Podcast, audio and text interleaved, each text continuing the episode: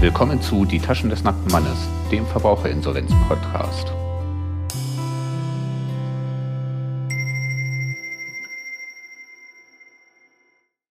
Und vorab der Standard-Disclaimer, dieser Podcast soll einen allgemeinen Überblick über das Verbraucherinsolvenzverfahren geben und stellt in keiner Weise einen Ersatz für eine ordentliche Schuldnerberatung oder Rechtsberatung dar. Falls ihr irgendwann mal in die Verlegenheit kommt, euer Anliegen vor einer Richterin oder im Insolvenzverfahren möglicherweise einer Rechtspflegerin vortragen zu müssen, könnt ihr euch nicht darauf berufen, dass euch irgendein Dude etwas in einem Podcast erzählt hat.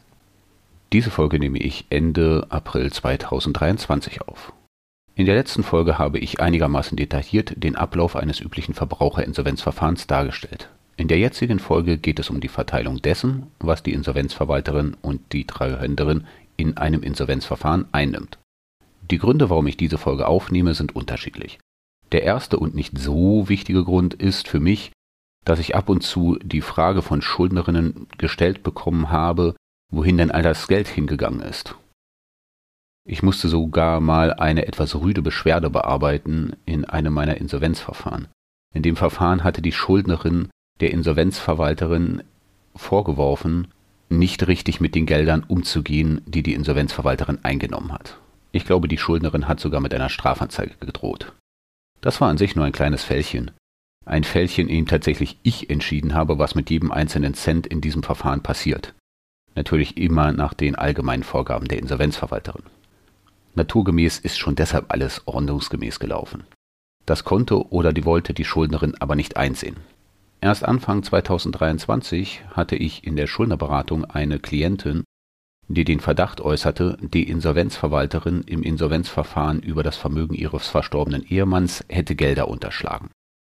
Meist basieren diese Anschuldigungen oder Nachfragen auf einem Missverständnis, wie das Insolvenzverfahren abläuft und wann und wie Gelder verteilt werden. Zur Wahrheit gehört allerdings auch, dass es auch unter Insolvenzverwalterinnen schwarze Schafe gibt. Ich habe selbst zwei Insolvenzverwalterinnen mitbekommen, die auf die eine oder andere Weise Gelder in die eigene Tasche gesteckt haben, die sie wirklich nicht hätten anpacken sollen. Dann hat man plötzlich Insolvenzverwalterinnen im Insolvenzverfahren und oder sogar im Strafverfahren. Das ist immer ein Riesenspaß.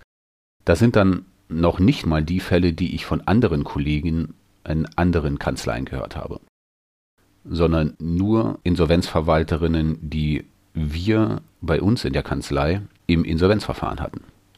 Für eine Branche mit schätzungsweise 2000 Berufsträgerinnen, die auch noch unter ständiger Überwachung von dem einen oder anderen Gericht stehen, ist die Häufigkeit dieser Vorfälle schon überraschend.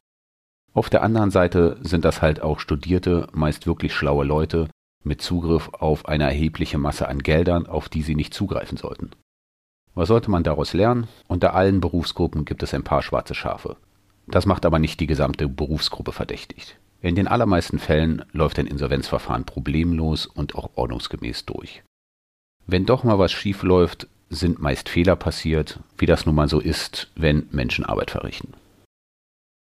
In keinem der Fälle, die ich von meinen Arbeitgeberinnen und bis auf die genannten Ausnahmen in keinem der Fälle meiner Arbeitgeberinnen und soweit ich Einblick in die Fälle von anderen Insolvenzverwalterinnen gesehen habe, haben die Verwalterinnen unrechtmäßig Fremdgelder angefasst, bis auf die zuvor genannten Ausnahmen. Sowas wäre mir in einem meiner Verfahren auch nicht untergekommen. Soweit kommt's noch.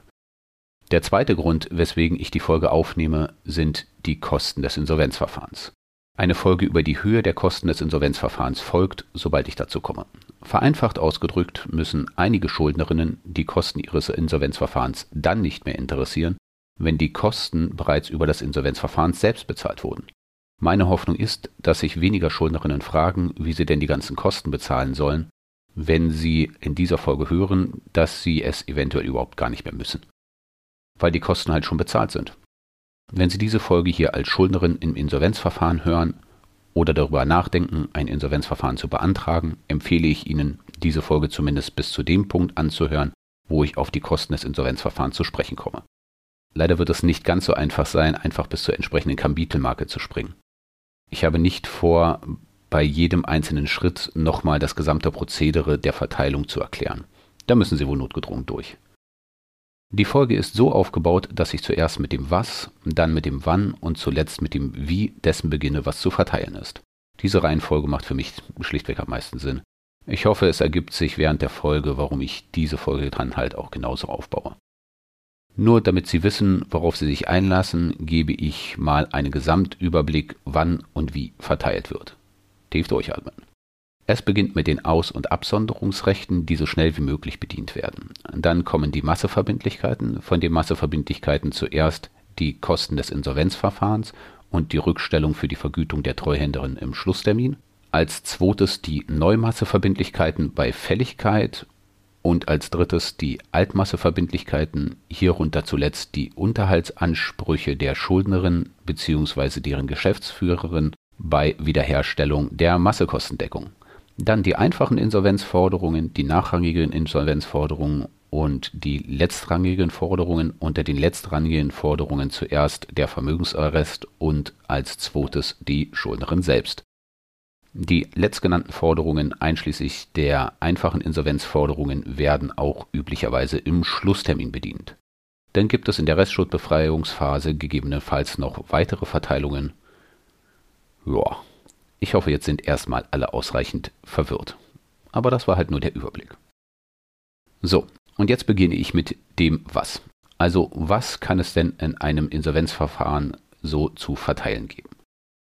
Um das ganze Thema nicht zu abstrakt zu halten, will ich einen Beispielsfall voranstellen, in dem so einiges vorhanden ist, was ich in Insolvenzverfahren so gesehen habe. Mein Beispielsfall geht von einer Schuldnerin aus, bei der auch etwas zu holen ist. Da, wo nichts zu holen ist, gibt es halt auch selten was zu verteilen. Und da es auch was zu holen geben soll, siedeln wir den Fall mal nicht in Berlin, sondern im Ruhrpott an. Reine Erfahrung aus Berlin. Das Beispiel stückel ich mal aus Fällen verschiedener Insolvenzverfahren zusammen, die mir so untergekommen sind. Nehmen wir als Beispiel Frau Schmidt. Frau Schmidt hat einen verhältnismäßig guten Job bei einem riesigen Industriekonzern wie Thyssen oder Siemens. Ihr Gehalt ist in einem Bereich, in dem viele meinen, dass man damit eigentlich gar nicht pleite gehen könnte. Aber Frau Schmidt hat mit ihrem Mann die Anschaffung eines Hauses in einer Großstadt finanziert. Das klappt auch mehrere Jahre ganz gut. Die Kinder gehen zur Schule, ja, und dann passiert Schlimmes. Der Mann erkrankt so schwer, dass er voll erwerbsunfähig wird und der Kredit für das Haus nicht mehr richtig abgezahlt werden kann. Diese Situation ist so belastend, dass Frau Schmidt und ihr Mann irgendwann die Briefe nicht mehr öffnen, die bei ihnen eingehen. Deswegen häufen sich die Schulden auch bei den anderen Gläubigern. Letztlich wird der Kredit bei der Bank gekündigt, über den die Anschaffung des Häuschens finanziert wurde. Frau Schmidt könnte wirklich einiges, aber auf jeden Fall nicht mehr alles bezahlen. Sie erkrankt irgendwann selbst und fällt in den Krankengeldbezug. Ein paar Sachen laufen aber noch vernünftig. Ihr Unternehmen will sie als Arbeitnehmerin behalten. Gute Arbeitnehmerinnen sind schwer zu finden. Sie hat eine Versicherung über die betriebliche Altersvorsorge ihres Arbeitgebers, die gerade ruht. Im Rahmen des Hauskaufs hat sie auch eine Lebensversicherung abgeschlossen. Es gibt sogar Ansparungen in Form eines Aktienfonds und ähnlicher Geschichten in einem Depot ihrer Hausbank. Es wurden Konten für die Kinder eingerichtet, als sie eingeschult wurden. Jeden Monat hat man dort Gelder eingezahlt, zumindest solange das noch ging. Die Familie hat zwei PKWs. Einer der PKWs ist der, den der Mann benutzt, als er noch zur Arbeit musste. Der Kaufvertrag lief aber über Frau Schmidt. Das Ehepaar ist sich aber einig, dass es sich eigentlich um das Auto des Mannes handelt. Das Fahrzeug ist auch auf Herrn Schmidt zugelassen. Der zweite Pkw wird Frau Schmidt vom Unternehmen als Firmenwagen zur Verfügung gestellt. Da sich Frau Schmidt wieder stabilisieren soll, entscheidet sich das Unternehmen, dass sie den Wagen erstmal weiter fahren kann, um alles zu erledigen. Ihr wird aber auch nahegelegt, dass sie ein Insolvenzverfahren beantragt, um ihre Verhältnisse wieder in Ordnung zu bringen. Ohne Insolvenzverfahren sieht sich Frau Schmidt nicht in der Lage, aus der Situation herauszukommen. Zu dem ganzen Unglück kommt dann noch hinzu, dass der Vater von Frau Schmidt nur sechs Monate nach Eröffnung des Insolvenzverfahrens stirbt und ihr nicht unwesentliches Vermögen hinterlässt. Die Mutter von Frau Schmidt ist schon lange tot, Geschwister sind nicht vorhanden. Frau Schmidt schlägt das Erbe daher auch nicht aus. Ansonsten würde das Erbe komplett an den Staat gehen und das muss ja nun wirklich nicht sein. So, das wäre also unser Fältchen, Dinge, die passieren. Kommen wir also zu dem Was. Was gibt es in dem Beispielsfall also alles zu verteilen. Ich gehe in dieser Folge jetzt nicht auf alle Vermögenswerte im Einzelnen ein. Es soll ja nur um die Verteilung und nicht um die Verwertung gehen. Außerdem würde die Folge ansonsten zehn Stunden lang sein. Ein paar Dinge werde ich bei den Absonderungsrechten und Aussonderungsrechten erzählen. Sie müssen davon ausgehen, dass die Insolvenzverwalterin im Insolvenzverfahren alle Vermögenswerte der Schuldnerin zu Geld macht, die zum einen pfändbar sind und die sich zum anderen ohne unverhältnismäßigen Aufwand zu Geld machen lassen. Das sind drei Punkte, die die Insolvenzverwalterin zu klären hat. Was sind die Vermögenswerte der Schuldnerin? Was ist von diesen Vermögenswerten pfändbar? Und wo verschwende ich nur Zeit und Geld, wenn ich es verkaufen will? Zu allen diesen drei Punkten sollte sich die Schuldnerin beraten lassen, wenn sie hier Zweifel hat. Insbesondere zum ersten Punkt, nämlich den, was sind die eigenen Vermögenswerte, machen sich einige Schuldnerinnen viel zu wenige Gedanken. Das Geld, was die Insolvenzverwalterin aus diesen Verkäufen einnimmt, gilt es nach einer vom Gesetz vorher bestimmten Rangfolge und zu bestimmten Zeitpunkten im Insolvenzverfahren zu verteilen. Die Regelungen über die Verteilung befinden sich hauptsächlich in den Paragraphen 187 bis 206 der Insolvenzordnung. Der Rest der relevanten Vorschriften ist über die Insolvenzordnung ziemlich verstreut. Damit komme ich zu den Zeitpunkten für die Verteilung der Insolvenzmasse. Das ist einer dieser Punkte, die immer wieder zu Missverständnissen führen. Die Insolvenzverwalterin ist im Insolvenzverfahren dringend gehalten, nicht zwischendurch irgendwelche Gelder zu verteilen. Es gibt gewisse Ausnahmen. Und diese Ausnahmen betreffen juristisch gesehen aber nicht die Verteilung der Insolvenzmasse. Es ist vielmehr so, dass es an bestimmten Vermögensrechten Sonderrechte geben kann. Wenn jemand ein Sonderrecht an einem Vermögensgegenstand hat, dann hat derjenige auch das Recht, dass er so schnell wie möglich sein Geld bekommt. Was man sich unter den Sonderrechten vorstellen kann, führe ich dann unter den Aussonderungs- und Absonderungsrechten aus. Etwas Ähnliches gilt für Verträge der Schuldnerin, die die Insolvenzverwalterin noch erfüllen kann, will und muss. Das kommt in Verbraucherinsolvenzverfahren aber nahezu nie vor. Das ist eher was für Insolvenzverfahren über das Vermögen von Unternehmen. Alles weitere dann beim Punkt Masseverbindlichkeiten. Wann der Rest der Gläubiger Gelder erhält, ist in den Paragraphen 187 und 188 der Insolvenzordnung geregelt. Ich zitiere. Paragraph 187 Befriedigung der Insolvenzgläubiger. Mit der Befriedigung der Insolvenzgläubiger kann erst nach dem allgemeinen Prüfungstermin begonnen werden. Verteilungen an die Insolvenzgläubiger können stattfinden, so oft hinreichende Barmittel in der Insolvenzmasse vorhanden sind. Nachrangige Insolvenzgläubiger sollen bei Abschlagsverteilungen nicht berücksichtigt werden. Die Verteilungen werden vom Insolvenzverwalter vorgenommen. Vor jeder Verteilung hat er die Zustimmung des Gläubigerausschusses einzuholen, wenn ein solcher bestellt ist. Paragraph 188 vor einer Verteilung hat der Insolvenzverwalter ein Verzeichnis der Forderungen aufzustellen, die bei der Verteilung zu berücksichtigen sind.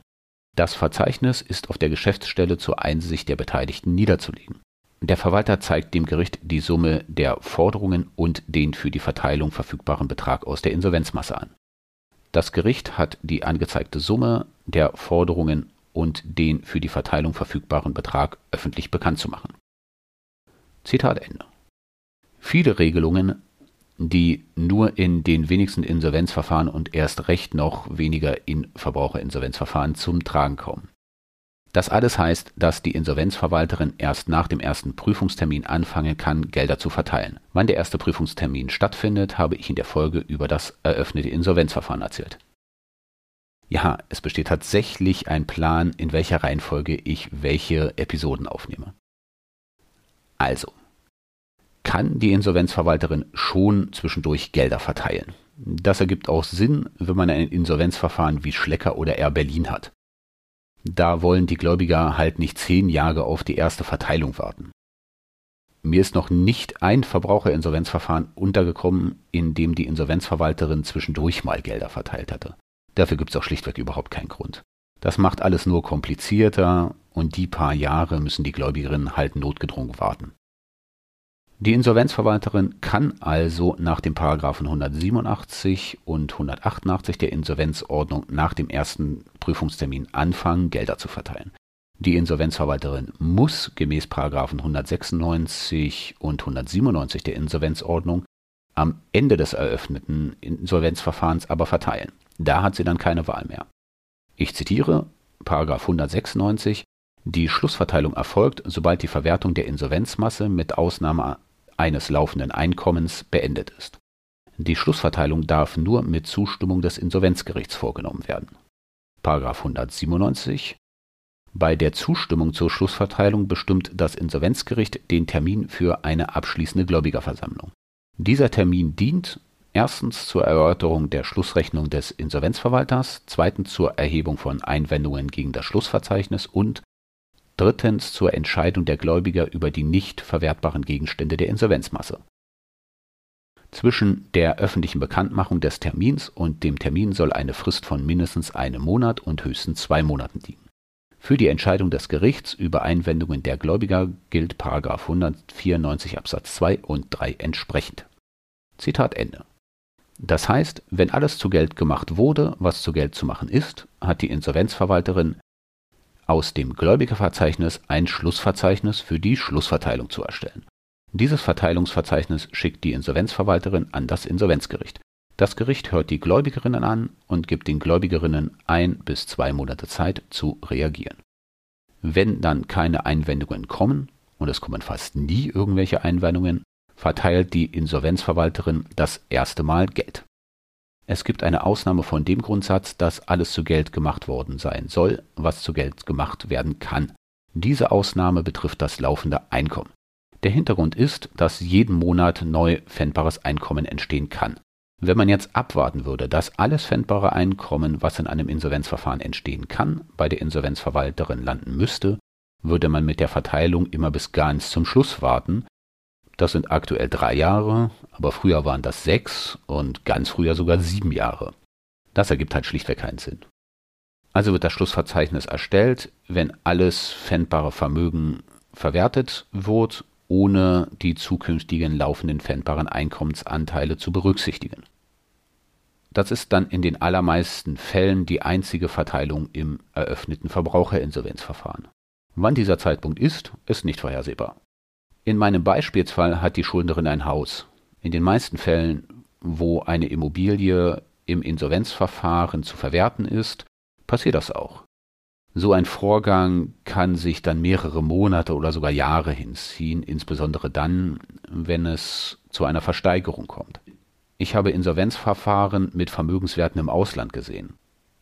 Da durfte die Insolvenzverwalterin dann ein Haus oder ein Aktiendepot in Italien, Spanien oder Schweden verkaufen. Sie können sich sicher vorstellen, dass so etwas sehr lange dauern kann. Manchmal gibt es fändbare Genossenschaftsanteile. Wenn diese Genossenschaftsanteile fändbar sind, kann man sie zwar schnell auflösen, das Geld aus der Kündigung der Genossenschaftsanteile wird aber oft erst nach der nächsten Genossenschaftsversammlung ausgezahlt. Und diese Genossenschaftsversammlungen finden manchmal nur einmal im Jahr statt. Da muss man das halt abwarten. Wenn es Vermögenswerte gibt, kann es halt sein, dass die erste Verteilung das ein oder andere Jahr auf sich warten lässt. Daher kommt auch ein Teil der Missverständnisse der Schuldnerin die ich am Anfang der Folge kurz dargestellt hatte. Es kann sein, dass die Insolvenzverwalterin Hunderttausende von Euros eingenommen hat und die Gläubiger über Jahre keinen Cent sehen. Der Hintergrund ist dann oft, dass es einen Vermögenswert oder mehrere Vermögenswerte gibt, die schwer oder langwierig zu verwerten sind. Verteilt wird aber erst, wenn das gesamte Vermögen verwertet wurde. Nach der Schlussverteilung geht das Verbraucherinsolvenzverfahren, wenn die Schuldnerin bis hierhin ihren Verpflichtungen aus dem Insolvenzverfahren nachgekommen ist, in die Restschuldbefreiungsphase über. Ich verweise auf meine Folge über die Restschuldbefreiungsphase. In der Restschuldbefreiungsphase nimmt die Treuhänderin dann noch die pfändbaren Einkommensanteile und eventuell das ein, was die Schuldnerin freiwillig oder aufgrund ihrer Obliegenheiten an die Insolvenzverwalterin zahlt. Auch diese Gelder müssen verteilt werden.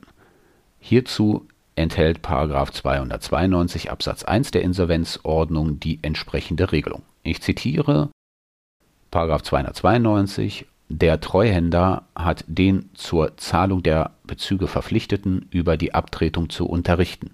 Er hat die Beträge, die er durch die Abtretung erlangt und sonstige Leistungen des Schuldners oder Dritter von seinem Vermögen getrennt zu halten und einmal jährlich aufgrund des Schlussverzeichnisses an die Insolvenzgläubiger zu verteilen, sofern die nach 4a gestundeten Verfahrenskosten abzüglich der Kosten für die Beiordnung eines Rechtsanwalts berichtigt sind.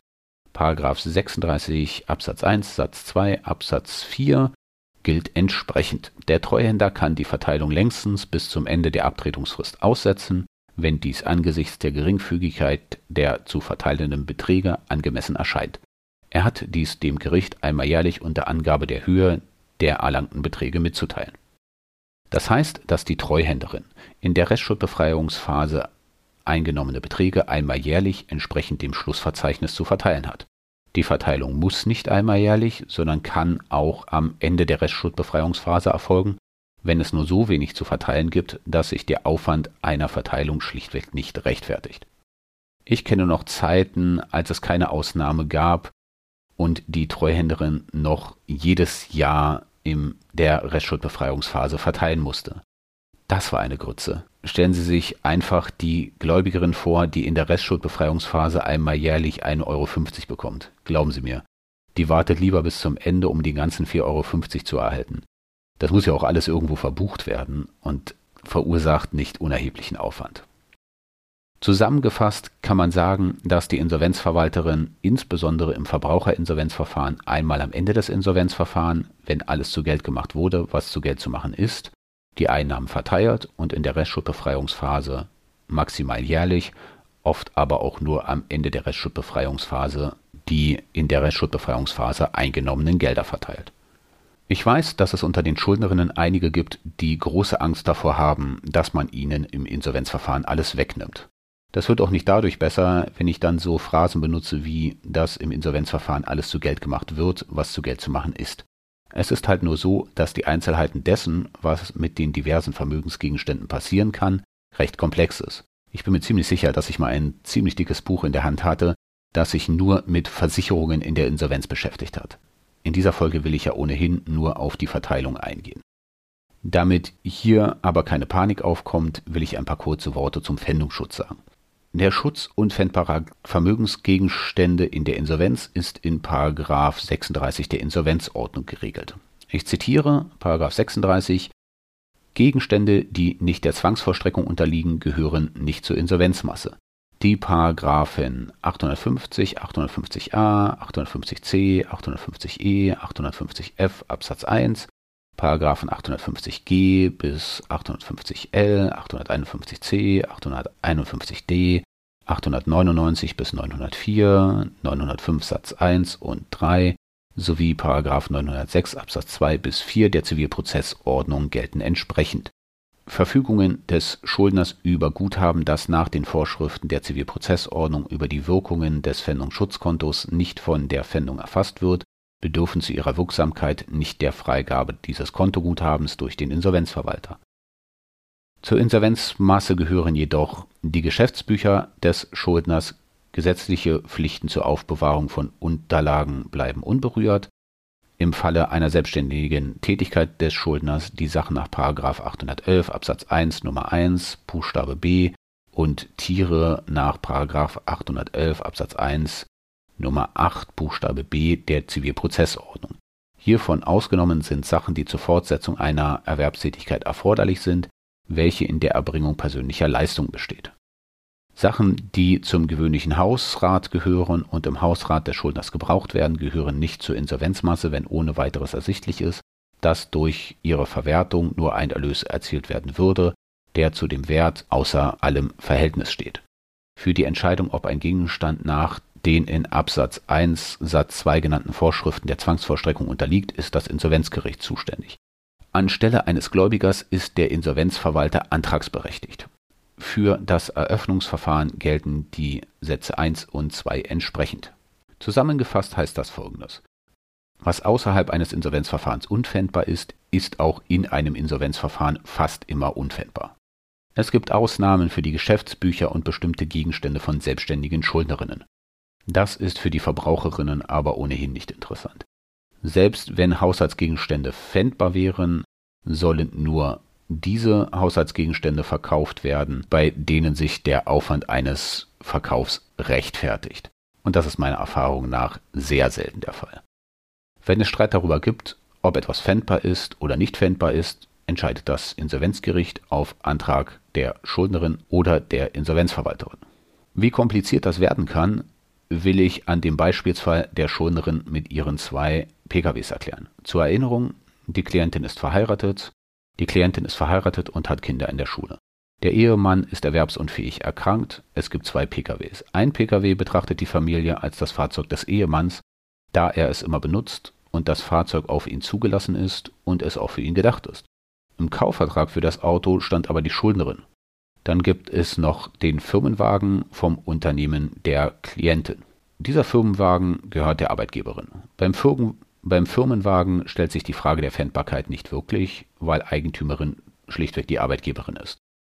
Was das heißt, erzähle ich dann bei den Ab- und Aussenderungsrechten. Nur kurz, den Firmenwagen darf die Klientin behalten.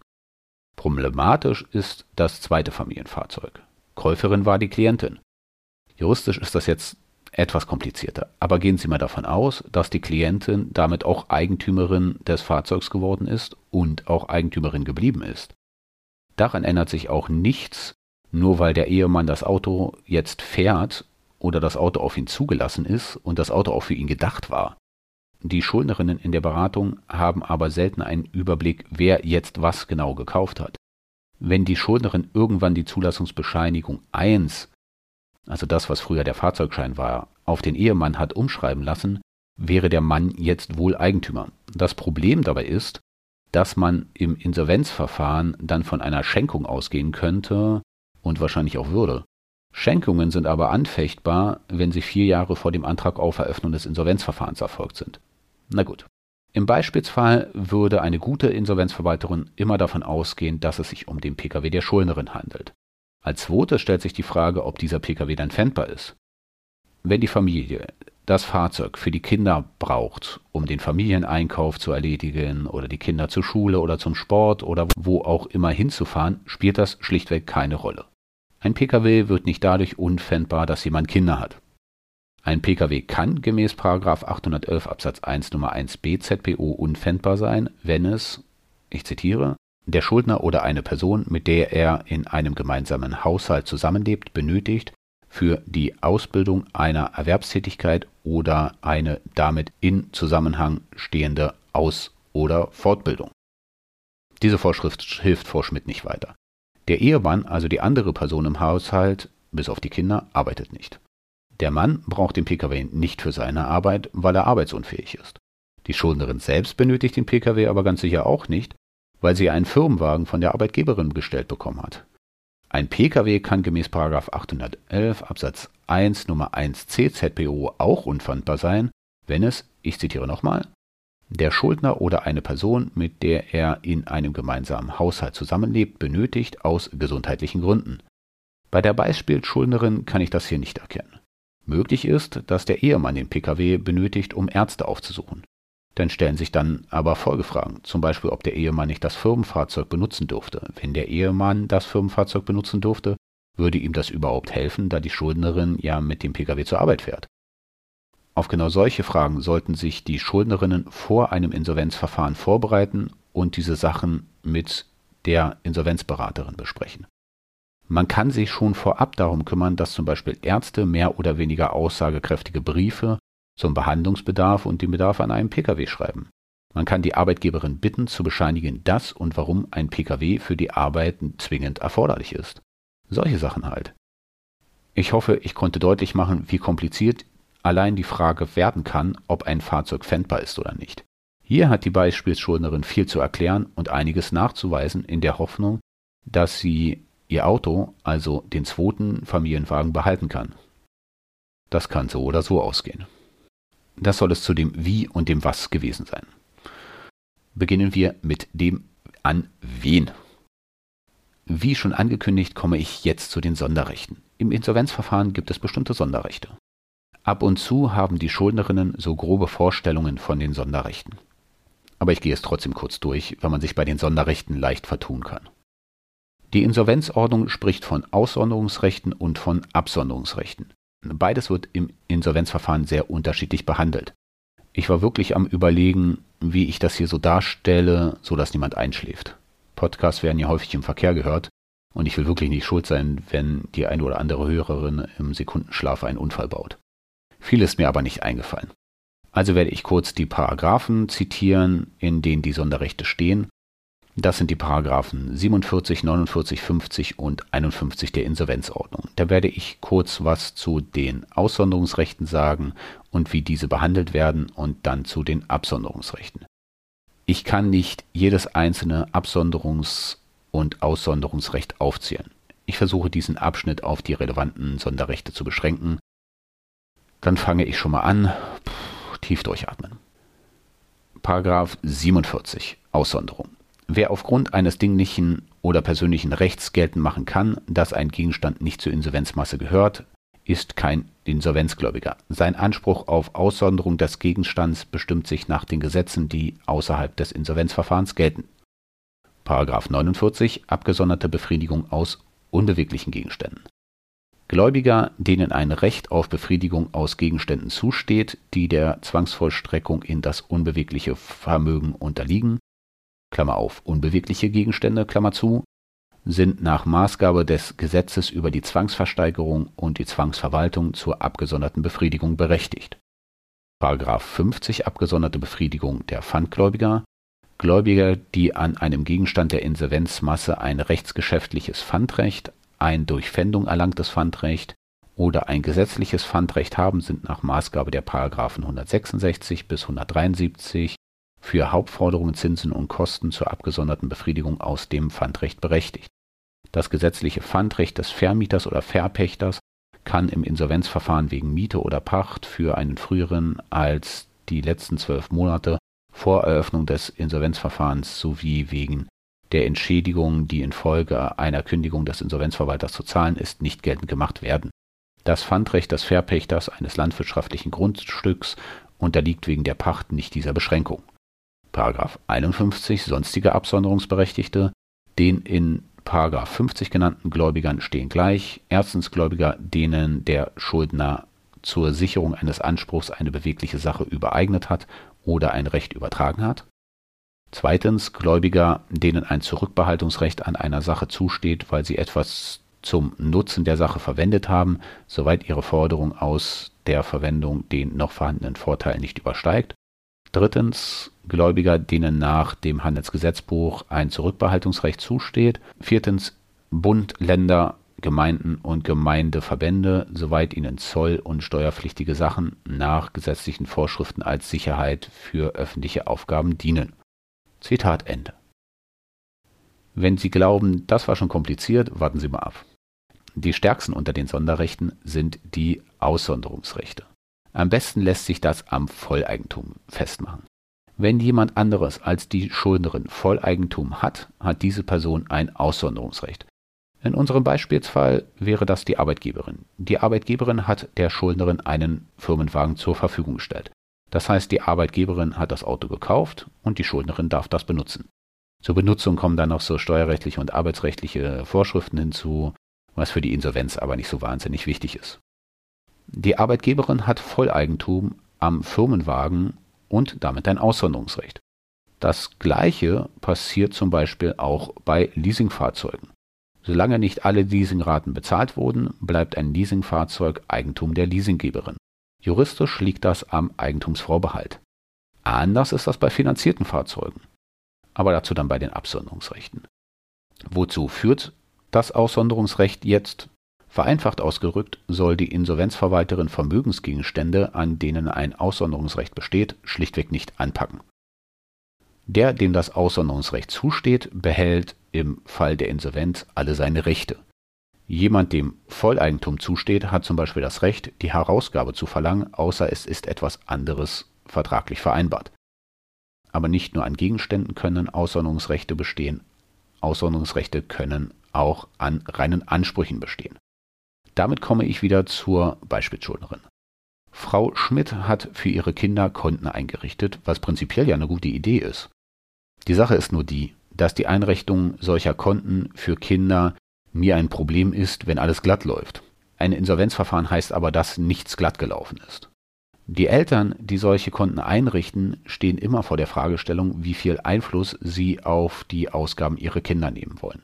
Es gibt die Variante, in der ein Konto eingerichtet wird, dessen Inhaber das Kind ist. In diesem Fall lassen sich die Eltern dann oft eine Verfügungsmacht einräumen. Im Falle der Insolvenz hat das Kind dann ein Aussonderungsrecht an dem Kontoguthaben. Die Insolvenzverwalterin wird das Konto also nicht anpacken. Schließlich ist das Kind Inhaber des Kontos. Die Eltern riskieren dann halt, dass das Kind spätestens mit 18 Jahren die Verfügungsmacht der Eltern löschen lässt. Diese Variante ist im Insolvenzverfahren vorzuziehen. Auch die Insolvenzverwalterin hat keine Lust, Konten mit ein paar Dutzend oder hundert Euro aufzulösen, die ganz klar für die Kinder gedacht sind.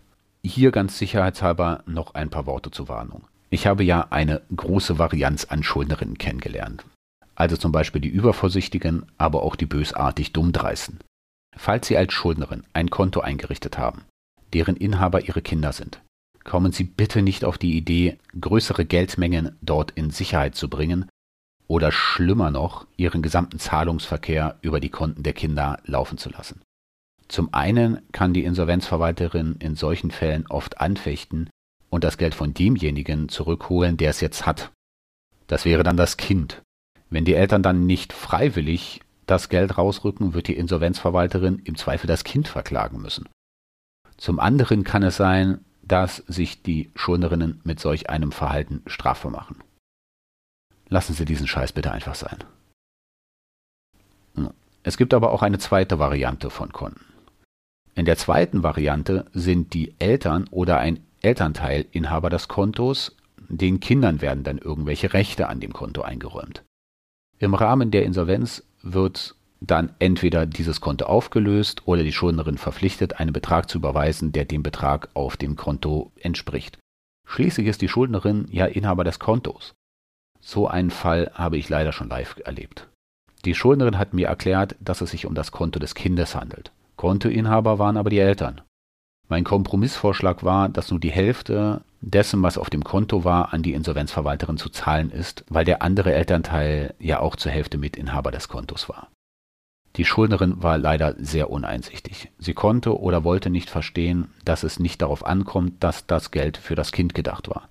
Inhaberin des Kontos waren schlichtweg die Eltern.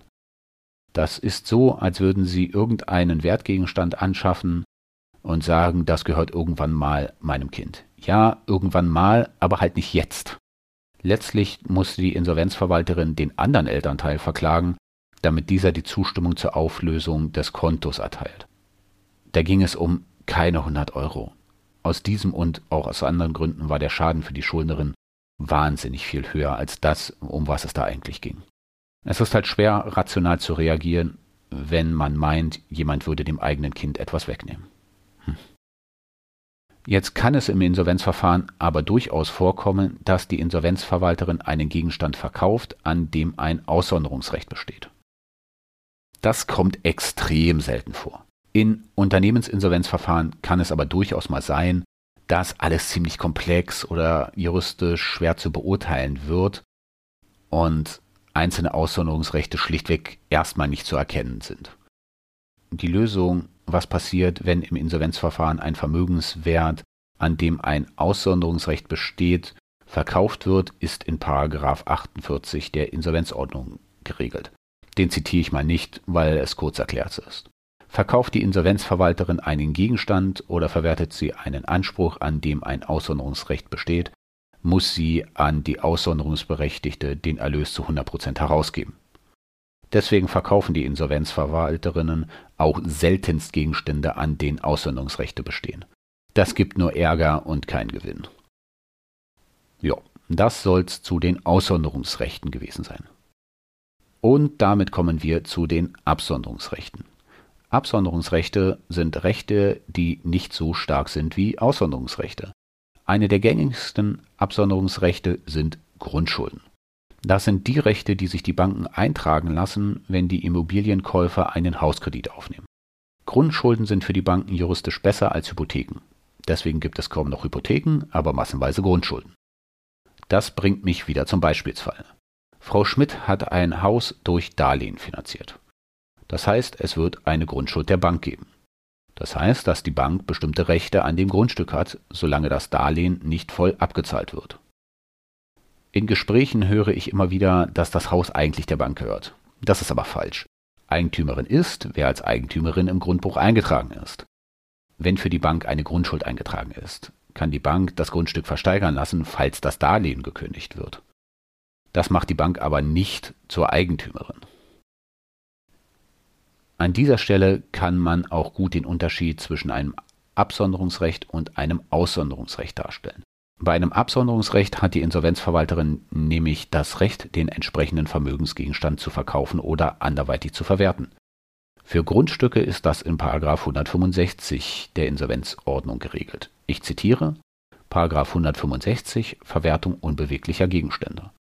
Der Insolvenzverwalter kann beim zuständigen Gericht die Zwangsversteigerung oder Zwangsverwaltung eines unbeweglichen Gegenstands der Insolvenzmasse betreiben, auch wenn an dem Gegenstand ein Absonderungsrecht besteht. Das heißt, die Insolvenzverwalterin kann das Grundstück mit dem Haus drauf versteigern lassen. Die Insolvenzverwalterin braucht auch keine Zustimmung der Bank, um ein Haus versteigern zu lassen. Wenn die Insolvenzverwalterin das Haus am freien Markt verkaufen will, benötigt sie gemäß 160 Absatz 1 Satz 1 der Insolvenzordnung die Zustimmung der Gläubigerinnen. Wenn die Insolvenzverwalterin eine Immobilie, sei es nun ein Haus oder eine Eigentumswohnung, im Eigentum der Schuldnerin Frosch findet, ist es für die Insolvenzverwalterin als erstes wichtig zu ermitteln, wie hoch die Belastungen der Immobilie und der Wert der Immobilie sind. Übersteigt der Wert der Immobilie die Belastungen, wird die Insolvenzverwalterin die Immobilie zu Geld machen. Es könnte sein, dass die Schuldnerin meint, dass die Belastung der Immobilie ja sehr hoch ist, weil beim Kauf der Immobilie eine hohe Grundschuld eingetragen ist. Auf die Höhe der Grundschuld kommt es aber selten an. Immobilienbesitzer sollten nach dem Kauf Monat für Monat den Kredit der Bank abzahlen. Die im Grundbuch eingetragene Grundschuld bleibt aber üblicherweise gleich, bis die Grundschuld komplett gelöscht wird. So kann es passieren, dass nach 20 Jahren für einen Kredit nur noch 10.000 Euro offen sind, eine Grundschuld aber noch von 200.000 eingetragen ist, weil der Kredit beim Hauskauf auf ca. 200.000 Euro lief. In diesem Fall gibt es dann eine Immobilie, die vielleicht noch so rund 200.000 wert ist, mit einer Belastung von 10.000 Euro. So eine Immobilie wird die Insolvenzverwalterin verkaufen oder versteigern lassen. Sollte der Kredit höher sein als der Wert der Immobilie, wird die Insolvenzverwalterin das Haus nur dann verkaufen, wenn sie vorher eine Einigung mit der Bank erzielen kann. Wenn die Bank für ihren Kredit noch 250.000 Euro zu bekommen hat und die Insolvenzverwalterin kann die Immobilie nur für 200.000 Euro verkaufen, muss die Bank zustimmen, ob sie gewillt ist, auf die restlichen 50.000 Euro zumindest aus dem Immobilienverkauf zu verzichten. Die Insolvenzverwalterin macht das dann auch nur, wenn sie einen Teil des Verkaufserlöses erhält. Die Insolvenzverwalterin hat keinen Bock, kostenlos für die Bank zu arbeiten. Falls sich die Insolvenzverwalterin bei einer über dem Wert belasteten Immobilie nicht mit der Bank einigen kann, kann sie die Immobilie noch zwangsversteigern lassen, in der Hoffnung, einen höheren Erlös zu erzielen. Oder sie gibt die Immobilie einfach frei. Das habe ich ein paar Mal in Duisburg gesehen. Dort hatten einige Schuldnerinnen Eigentumswohnungen in der Stadt. Die haben auch schon mehrere Jahre den Kredit abgezahlt. Der Wert der Immobilie war aber immer noch weit geringer als die Höhe des Kredites und das nachdem der Kredit schon mehrere Jahre abgezahlt wurde. Irgendwie herrscht die irrige Annahme vor, eine Bank würde schon aus Selbstschutz keinen Immobilienkredit gewähren, der den Wert einer Immobilie übersteigt. Lassen Sie sich gesagt sein, dass für einige Banken nur die Höhe des Abschlusses zählt. Wenn Sie wüssten, wer in Deutschland von unseren Banken was für wahnsinnige Kredite erhält, meine Herren. Und das ist dann halt das Risiko der Banken. Wenn die Insolvenzverwalterin eine Immobilie freigibt, ist es für die Schuldnerin so, als wäre nicht viel passiert. Das heißt aber auch, dass die Bank immer noch ihr Geld bekommt. Daran ändert auch die spätere Restschuldbefreiung nichts. Wird die Bank nicht bezahlt, kann die Bank dann irgendwann das Haus versteigern lassen. Hm. Ein paar Dinge will ich noch zur Verwertung von Immobilien sagen. Der Insolvenzverwalterin ist es ziemlich egal, von wem sie das Geld für den Wert der Immobilie bekommt. So kann es sein, dass die Immobilie an die Eltern oder andere Verwandte verkauft wird. Es ist manchmal nicht einmal notwendig, dass ein Kaufvertrag geschlossen wird. Nehmen Sie an, dass eine Immobilie im Wert von 200.000 Euro und Belastungen in Form von Grundschulden in Höhe von 150.000 Euro vorhanden ist. Die Insolvenzverwalterin ist nur an den restlichen 50.000 Euro interessiert. Ich habe Fälle gesehen, in denen dann meist Verwandte diese 50.000 Euro gezahlt haben, damit die Insolvenzverwalterin das Grundstück freigibt.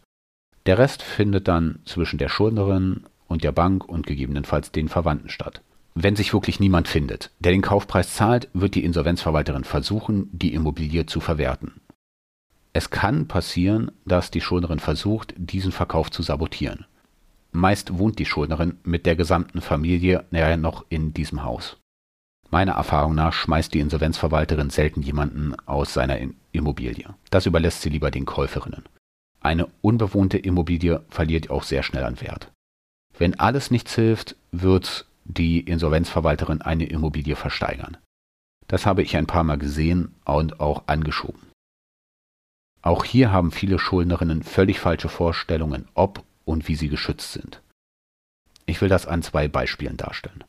Gerade bei Familien kann es vorkommen, dass nicht einer der Elternteile Eigentümer der Immobilien ist, sondern beide Eltern als Eigentümer im Grundbuch eingetragen sind. In diesem Fall würde die Insolvenzverwalterin schauen, wie sie den Kaufpreis ansetzt. Hat nur eine der beiden Elternteile immer Zahlungen auf den Kredit geleistet, könnte man den vollen Kaufpreis nur dieser Eigentümerin zuordnen. Mit ordentlichen Begründungen könnte man den Kaufpreis hälftig aufteilen. Es gibt dort gewisse Spielräume. Was aber, wenn niemand den Kaufpreis zahlen will? Was ist, wenn derjenige, der sich nicht im Insolvenzverfahren befindet, nicht mitspielen will? Eigentümerin ist ja neben der Schuldnerin noch die andere Miteigentümerin. In diesem Fall gibt es das Mittel der Teilungsversteigerung. Teilungsversteigerung heißt nicht, dass nur der Teil der Immobilie versteigert wird, der der Insolvenzschuldnerin gehört. Teilungsversteigerung heißt, die komplette Immobilie wird versteigert und der Erlös wird verteilt. Sowas habe ich gesehen und selbst angeschoben. Ich hatte einmal den Bruder einer Insolvenzschuldnerin vor mir sitzen. Die Geschwister hatten die Wohnung entweder von den Eltern geerbt oder geschenkt bekommen. Jedenfalls standen beide Geschwister als Eigentümer im Grundbuch. Der Bruder, der dann vor mir gesessen hat, hat nicht geglaubt, dass die Insolvenzverwalterin die Wohnung versteigern lässt, bis es zu spät war. Vor mir saß er dann, um nur noch zu verhandeln, was mit seinem Teil des Versteigerungserlöses ist. Hm. Im zweiten Beispielsfall war die Schuldnerin überzeugt, dass die Immobilie nicht zwangsversteigert wird, weil sie dort mit einem bzw. mehreren schwerbehinderten Verwandten gelebt hat. Auch diese Immobilie wurde versteigert und letztlich geräumt. Insolvenzverfahren können verdammt harte Nummern sein. Falls Sie als Hörerin überlegen, einen Beruf in der Insolvenzverwaltung anzufangen, sollten Sie sich dringend überlegen, ob Sie notfalls bereit sind, Leute aus ihren Wohnungen zu schmeißen bzw. schmeißen zu lassen. Ich bin Jurist und bekomme sowas immer wegargumentiert. Aber falls Sie ein Gewissen haben, müssen Sie solche Sachen mit Ihrem Gewissen ausmachen.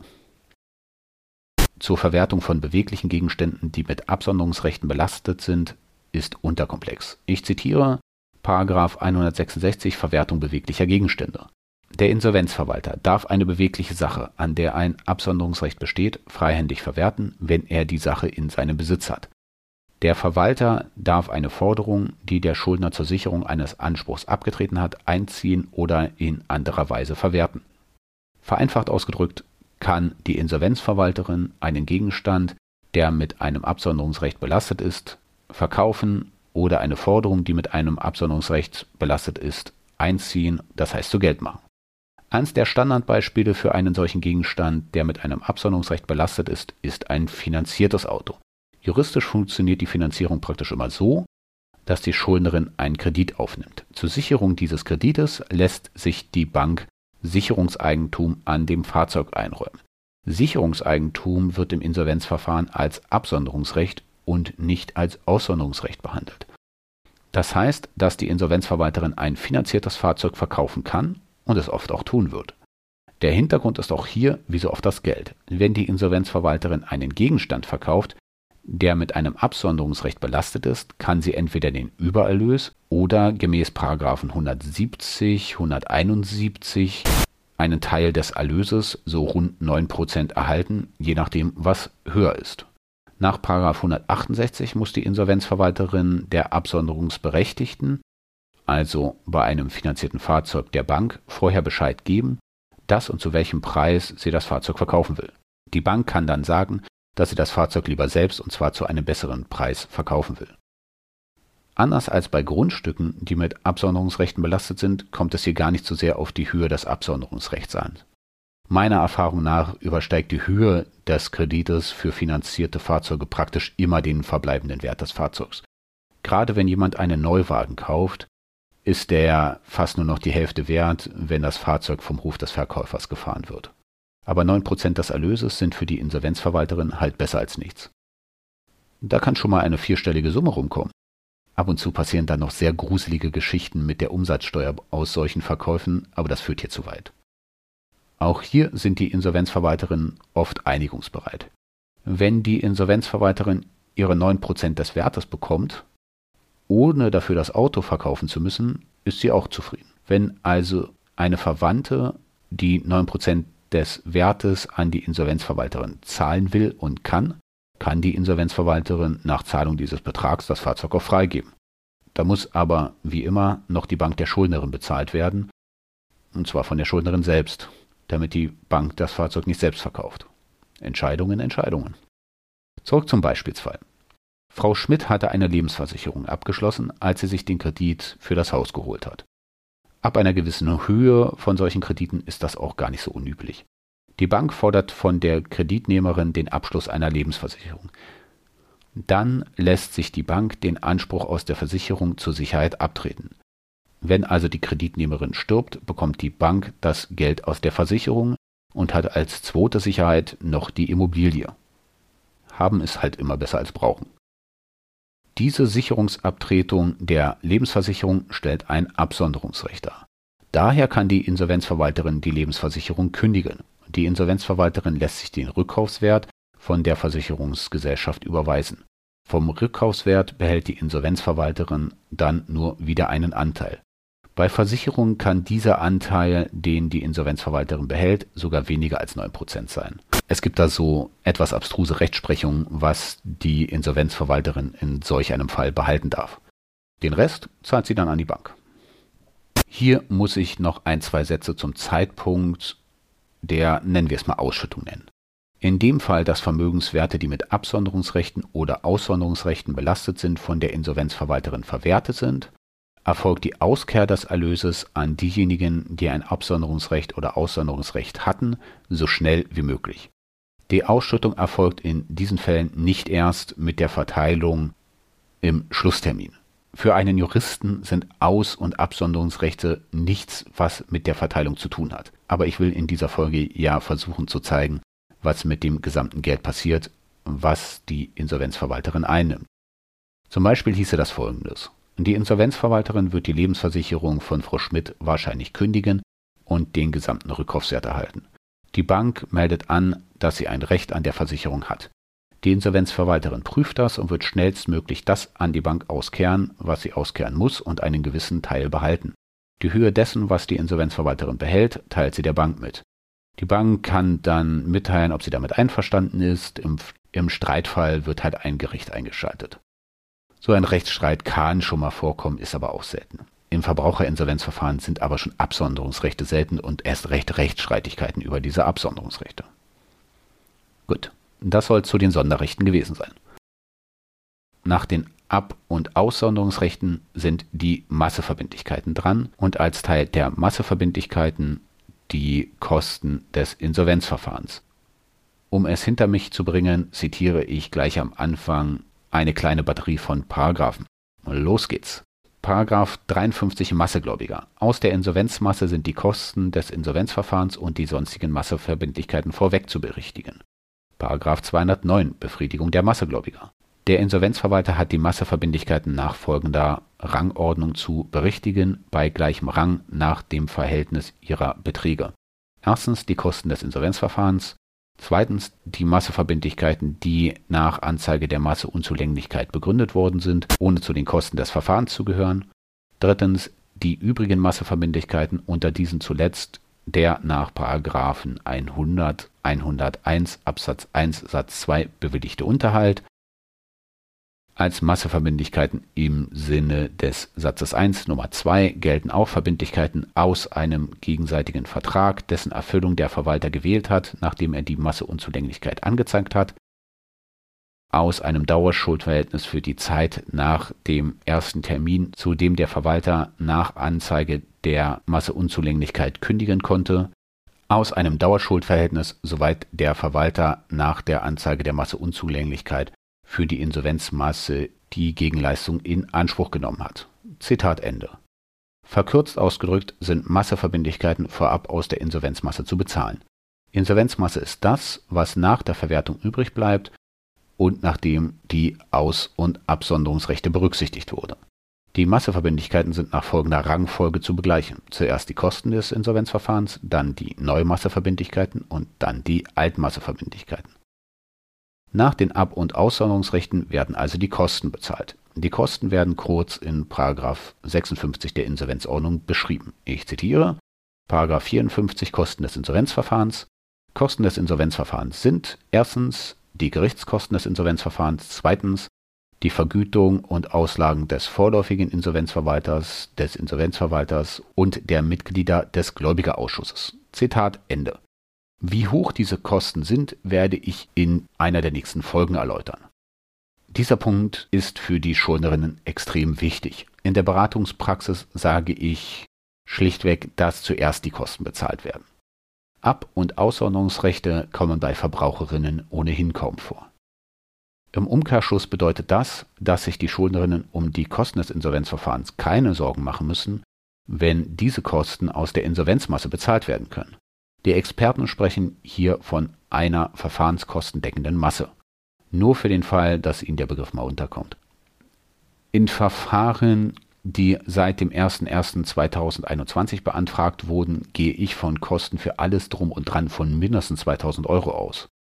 Das kann gerne mal mehr, selten aber weniger werden. In unserem Beispielsfall ist mehr als genug Insolvenzmasse vorhanden, um die Kosten zu bezahlen. Wenn bei einer Schuldnerin im Monat durchschnittlich sagen wir mal 75 Euro pro Monat vom Einkommen fändbar ist, ist die Chance sehr hoch, dass nach Erteilung der Restschuldbefreiung keine weiteren Kosten auf die Schuldnerin zukommen. Diese Kosten werden zuerst einmal von den 75 Euro mal 36 Monaten bezahlt. Für die Gläubigerinnen wäre dieses Wissen an sich auch sehr wichtig. Diese Reihenfolge in der Verteilung bedeutet, dass die einfachen Gläubigerinnen erst dann Gelder erhalten, wenn die Kosten bezahlt sind. Nehmen wir als kleines Beispiel an, dass eine Schuldnerin erkrankt und arbeitsunfähig geworden ist. Sie fällt ihnen die Erwerbsunfähigkeit und, wie die meisten Erwerbsunfähigen, die ich getroffen habe, in die Grundsicherung, um die geringe EU-Rente aufzubessern. Fändbares Einkommen ist nicht mehr zu erwarten. Sie hat aber 3000 Euro in Aktien oder einem Bausparvertrag oder ähnlichem angespart.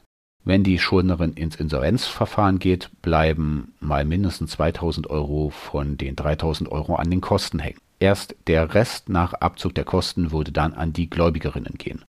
Wenn die Schuldnerin den Gläubigerinnen jetzt die Hälfte des angesparten, also 1500 Euro anbietet, ist das ein gutes Geschäft für beide Seiten. Leider sieht die Realität anders aus. Sehr viele Forderungen werden von Inkassounternehmen oder Behörden beigetrieben. Behörden können oft aus gesetzlichen Gründen nicht nach wirtschaftlichen Gesichtspunkten entscheiden. Als Jurist kann ich das sogar nachvollziehen. Der Gesetzgeber will auch nicht, dass sich jemand, und sei es eine insolvente Schuldnerin, bei Behörden aus ihren gesetzlichen Verpflichtungen freikauft. Bei Inkassounternehmen fehlt mir so ein bisschen das Verständnis. Inkassounternehmen haben oft genug irgendwelche Vorgaben, wie viel sie annehmen dürfen, um auf eine Forderung zu verzichten. Das heißt, dass Inkasso-Unternehmen schon öfter mal Vergleiche ablehnen, wenn ihnen nicht 50 oder 60 Prozent ihrer Forderung angeboten wird. Dabei scheint aber echt egal zu sein, dass sie im Insolvenzverfahren viel weniger oder gar nichts bekommen. Für das Jahr 2018 hatte das Statistische Bundesamt Zahlen veröffentlicht, nachdem die Gläubiger in Unternehmensinsolvenzverfahren im Durchschnitt rund 6,1 Prozent ihrer Forderungen bekommen haben, in Verbraucherinsolvenzverfahren durchschnittlich 1,8 Prozent und insgesamt über alle Insolvenzverfahren rund 3,9 Prozent. Es kann sein, dass die Quote real in Verbraucherinsolvenzverfahren aus Gründen tatsächlich etwas höher ist. Viel bekommen die Gläubigerinnen aber ganz sicher nicht. Aus diesem Grund machen die Gläubigerinnen gerade in Verbraucherinsolvenzverfahren maximal das Mindeste, was man von ihnen erwartet.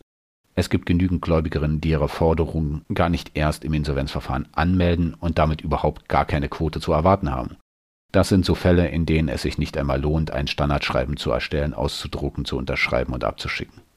In Paragraphen 53 der Insolvenzordnung steht, dass die Kosten des Verfahrens und sonstigen Masseverbindlichkeiten vorab zu berichtigen sind. Vorab in diesem Zusammenhang heißt jetzt nicht zeitlich als erstes. Vorab in diesem Zusammenhang heißt in der Priorität als erstes. Das ist ein wichtiger Unterschied. Gerade in Verbraucherinsolvenzverfahren ist es selten möglich, die Kosten sofort zu bezahlen. Das hat zwei Gründe. Erstens weiß am Anfang eines Insolvenzverfahrens niemand, nicht einmal die Insolvenzverwalterin, wie hoch die Kosten am Ende sein werden. Die Insolvenzverwalterin kann die Höhe der Kosten sehr gut abschätzen und muss das auch tun, aus Gründen, die ich später noch erläutere, aber erst mit der Schlussrechnung stehen zumindest die Kosten des eröffneten Insolvenzverfahrens fest. Aus diesem Grund werden die Kosten des Insolvenzverfahrens erst im Schlusstermin berücksichtigt. Das Gericht erhält aus der Insolvenzmasse die Gerichtskosten und die Insolvenzverwalterin entnimmt sich ihre Vergütung, die bis zu diesem Zeitpunkt entstanden ist. Es ist nicht ungewöhnlich, dass die Kosten des Insolvenzverfahrens zum Schlusstermin aus der Insolvenzmasse nicht bezahlt werden können. Das ist insbesondere immer dann der Fall, wenn bei der Schuldnerin wenig oder gar nichts zu finden ist. In dem Fall, dass in der Insolvenzmasse, also in dem, was die Insolvenzverwalterin eingenommen hat, nicht genug Geld vorhanden ist, um die Kosten zu bezahlen, gibt es zwei Varianten. Die erste und häufigste Variante ist die, dass der Schuldnerin die Verfahrenskosten gestundet wurden. In diesem Fall ersetzt die Stunden der Verfahrenskosten die Deckung der Verfahrenskosten. Im Anschluss an den Schlusstermin wird die Insolvenzverwalterin aus der Staatskasse bezahlt. Das Gericht bleibt auf den Kosten zunächst einmal sitzen. Die zweite Variante ist die, dass die Verfahrenskosten nicht gestundet wurden oder eine bereits gewährte Stundung der Verfahrenskosten aufgehoben wurde. Das kommt vor, ist in Verbraucherinsolvenzverfahren aber eher selten. In dem Fall, dass die Verfahrenskosten nicht aus der Insolvenzmasse gezahlt werden können und keine Stundung der Verfahrenskosten mehr vorhanden ist, wird das Insolvenzverfahren mangels Masse aufgehoben und endet. Die Insolvenzverwalterin wird dann nur noch unter einer Voraussetzung bezahlt. Diese Voraussetzung ist, dass es eine Stundung der Verfahrenskosten gegeben hat und diese Stundung aufgehoben wurde. Wenn die Verfahrenskostenstundung aufgehoben wurde, wird die Insolvenzverwalterin für die Tätigkeit bis zur Aufhebung der Stundung der Verfahrenskosten bezahlt. Sie können sich sicher vorstellen, dass eine Insolvenzverwalterin ein hohes Interesse daran hat, dass genug Geld ins Insolvenzverfahren fließt. Zumindest hat sie ein Interesse daran, einen Fall schnellstens abzuschließen, falls die Stunde der Verfahrenskosten aufgehoben wurde. In sehr umfangreichen Verfahren kann das Gericht die Insolvenzverwalterin auffordern, aus der Insolvenzmasse einen Vorschuss auf die Gerichtskosten zu leisten. Das macht das Gericht aber nur selten. So ein Schreiben von einem Gericht erfordert ja nicht unerheblichen Aufwand. Im Unternehmensinsolvenzbereich kann sich ein Insolvenzverfahren aber viele Jahre hinziehen. Da geht das Gericht ab und zu sicher, dass es einen Teil seiner Kosten schon mal vorab bekommt. Ansonsten erfolgt eine Zahlung auf die Kosten des Verfahrens im Anschluss an den Schlusstermin im eröffneten Insolvenzverfahren. Ich verweise an dieser Stelle auf die Folgen zum Ablauf des Insolvenzverfahrens. Diese Verfahrensweise hat allerdings zu einem Problem geführt. Einem Problem, was der Gesetzgeber mal wieder nicht bedacht hat. Wie gesagt, erfolgt die Zahlung auf die Kosten kurz nach dem Schlusstermin. Nach der Zahlung auf die Kosten und gegebenenfalls der weiteren Verteilung der Insolvenzmasse wird das Insolvenzverfahren aufgehoben. Es schließt sich in Verbraucherinsolvenzverfahren fast immer die Restschuldbefreiungsphase an. In der Restschuldbefreiungsphase entstehen jetzt aber weitere Kosten. Alle standen jetzt vor folgendem Problem. Die Insolvenzverwalterin hat vor Aufhebung alles bis dahin eingenommene Geld nach der Verteilungsrangfolge auszuzahlen. Gleichzeitig entstehen nach diesem Zeitpunkt aber weitere Kosten. Jetzt haben die Verfahrenskosten aber die Priorität 1 bei der Verteilung. Diese Verfahrenskosten entstehen aber jedes Jahr in der Restschuldbefreiungsphase. Die Verteilung an die Gläubigerin mit Priorität 2 oder niedriger erfolgt aber schon vor oder kurz nach Übergang in die Restschuldbefreiungsphase. Das heißt, Gläubigerinnen mit niedriger Priorität werden zeitlich eher bezahlt. Für diese Art von Problemen haben die Kaufleute schon vor sehr, sehr langer Zeit eine Lösung gefunden. Diese Lösung lautet Rückstellung. Nach Jahren, in denen die Insolvenzverwalterinnen und die Gerichte versucht haben, irgendwelche Einzellösungen zu finden, hat letztlich der BGH tatsächlich einmal so etwas Ähnliches wie einen praktikablen Beschluss gefasst. Ich zitiere mal kurz aus dem Leitsatz des BGH-Beschlusses vom 20.11.2014 zum Aktenzeichen römisch 9 ZB 16 aus 14. Der Insolvenzverwalter hat eine Rückstellung für nach Aufhebung des Insolvenzverfahrens in der Wohlverhaltensphase entstehende Verfahrenskosten zu bilden, wenn nach den persönlichen und wirtschaftlichen Verhältnissen des Schuldners die in diesem Verfahrensabschnitt voraussichtlich entstehenden Verfahrenskosten durch die in diesem Verfahrensabschnitt mutmaßlich zu erwartenden Einkünfte nicht gedeckt sind. Für eine BGH-Rechtsprechung im Insolvenzverfahren ist der Beschluss sogar fast brauchbar. Vereinfacht ausgedrückt soll die Insolvenzverwalterin so viel aus der Insolvenzmasse zurückhalten, wie sie benötigt, um zumindest die Mindestvergütung der Treuhänderin zu zahlen. Mehr zur Höhe der Mindestvergütung der Treuhänder in der Folge über die Kosten des Insolvenzverfahrens. Schön wäre gewesen, wenn der BGH gleich noch beschlossen hätte, welchen Rang diese Rückstellung hat. Ich war persönlich bei Diskussionen von Juristinnen live dabei, wo besprochen wurde, ob die Rückstellung gebildet wird, nachdem die sonstigen Masseverbindlichkeiten gezahlt wurden oder danach. Oft genug reicht das Geld im Insolvenzverfahren schlichtweg nicht aus, um alles Notwendige zu bezahlen. Praktisch gesehen wird jede Insolvenzverwalterin nach diesem Beschluss des BGH immer erst die Kosten bezahlen dann eine Rückstellung bilden und sich dann um den Rest kümmern. Der BGH hat zwar noch etwas zu mutmaßlichen Einnahmen in der Restschuldbefreiungsphase geschrieben, diese mutmaßlichen Einnahmen sind aber schwer zu prognostizieren. Diese Einnahmen bestehen im Groben meist aus dem, was vom Einkommen fändbar ist. Was fändbar ist, kann jedoch sehr schnell mal auf Null fallen. Wenn die Schuldnerin unerwartet erkrankt, gefeuert wird oder stirbt oder die Arbeitgeberin pleite geht da die Insolvenzverwalterin im eröffneten Insolvenzverfahren in den allermeisten Fällen auch die Treuhänderin in der Restschuldbefreiungsphase ist, hat sie auch ein gewisses Interesse, dass noch genug Geld im Insolvenzverfahren vorhanden ist, damit sie auch für ihre Tätigkeit als Treuhänderin bezahlt werden kann. Ja, das soll es auch zu den Kosten gewesen sein. Nach den Kosten des Insolvenzverfahrens kommen die sonstigen Masseverbindlichkeiten an die Reihe. Die sonstigen Masseverbindlichkeiten sind etwas schwerer zu erklären. Ich werde mein Bestes tun. Aber ein paar Worte vorab. In Verbraucherinsolvenzverfahren kommt es eher selten zu sonstigen Masseverbindlichkeiten, zumindest in den paar hundert Fällen, die ich gesehen habe. In Unternehmensinsolvenzverfahren kommen sonstige Masseverbindlichkeiten am laufenden Band vor. Ich will in dieser Folge jetzt aber auch nichts auslassen, was wichtig werden könnte. Was die sonstigen Masseverbindlichkeiten sind, steht in Paragraph 55 der Insolvenzordnung. Ich zitiere Paragraph 55 sonstige Masseverbindlichkeiten.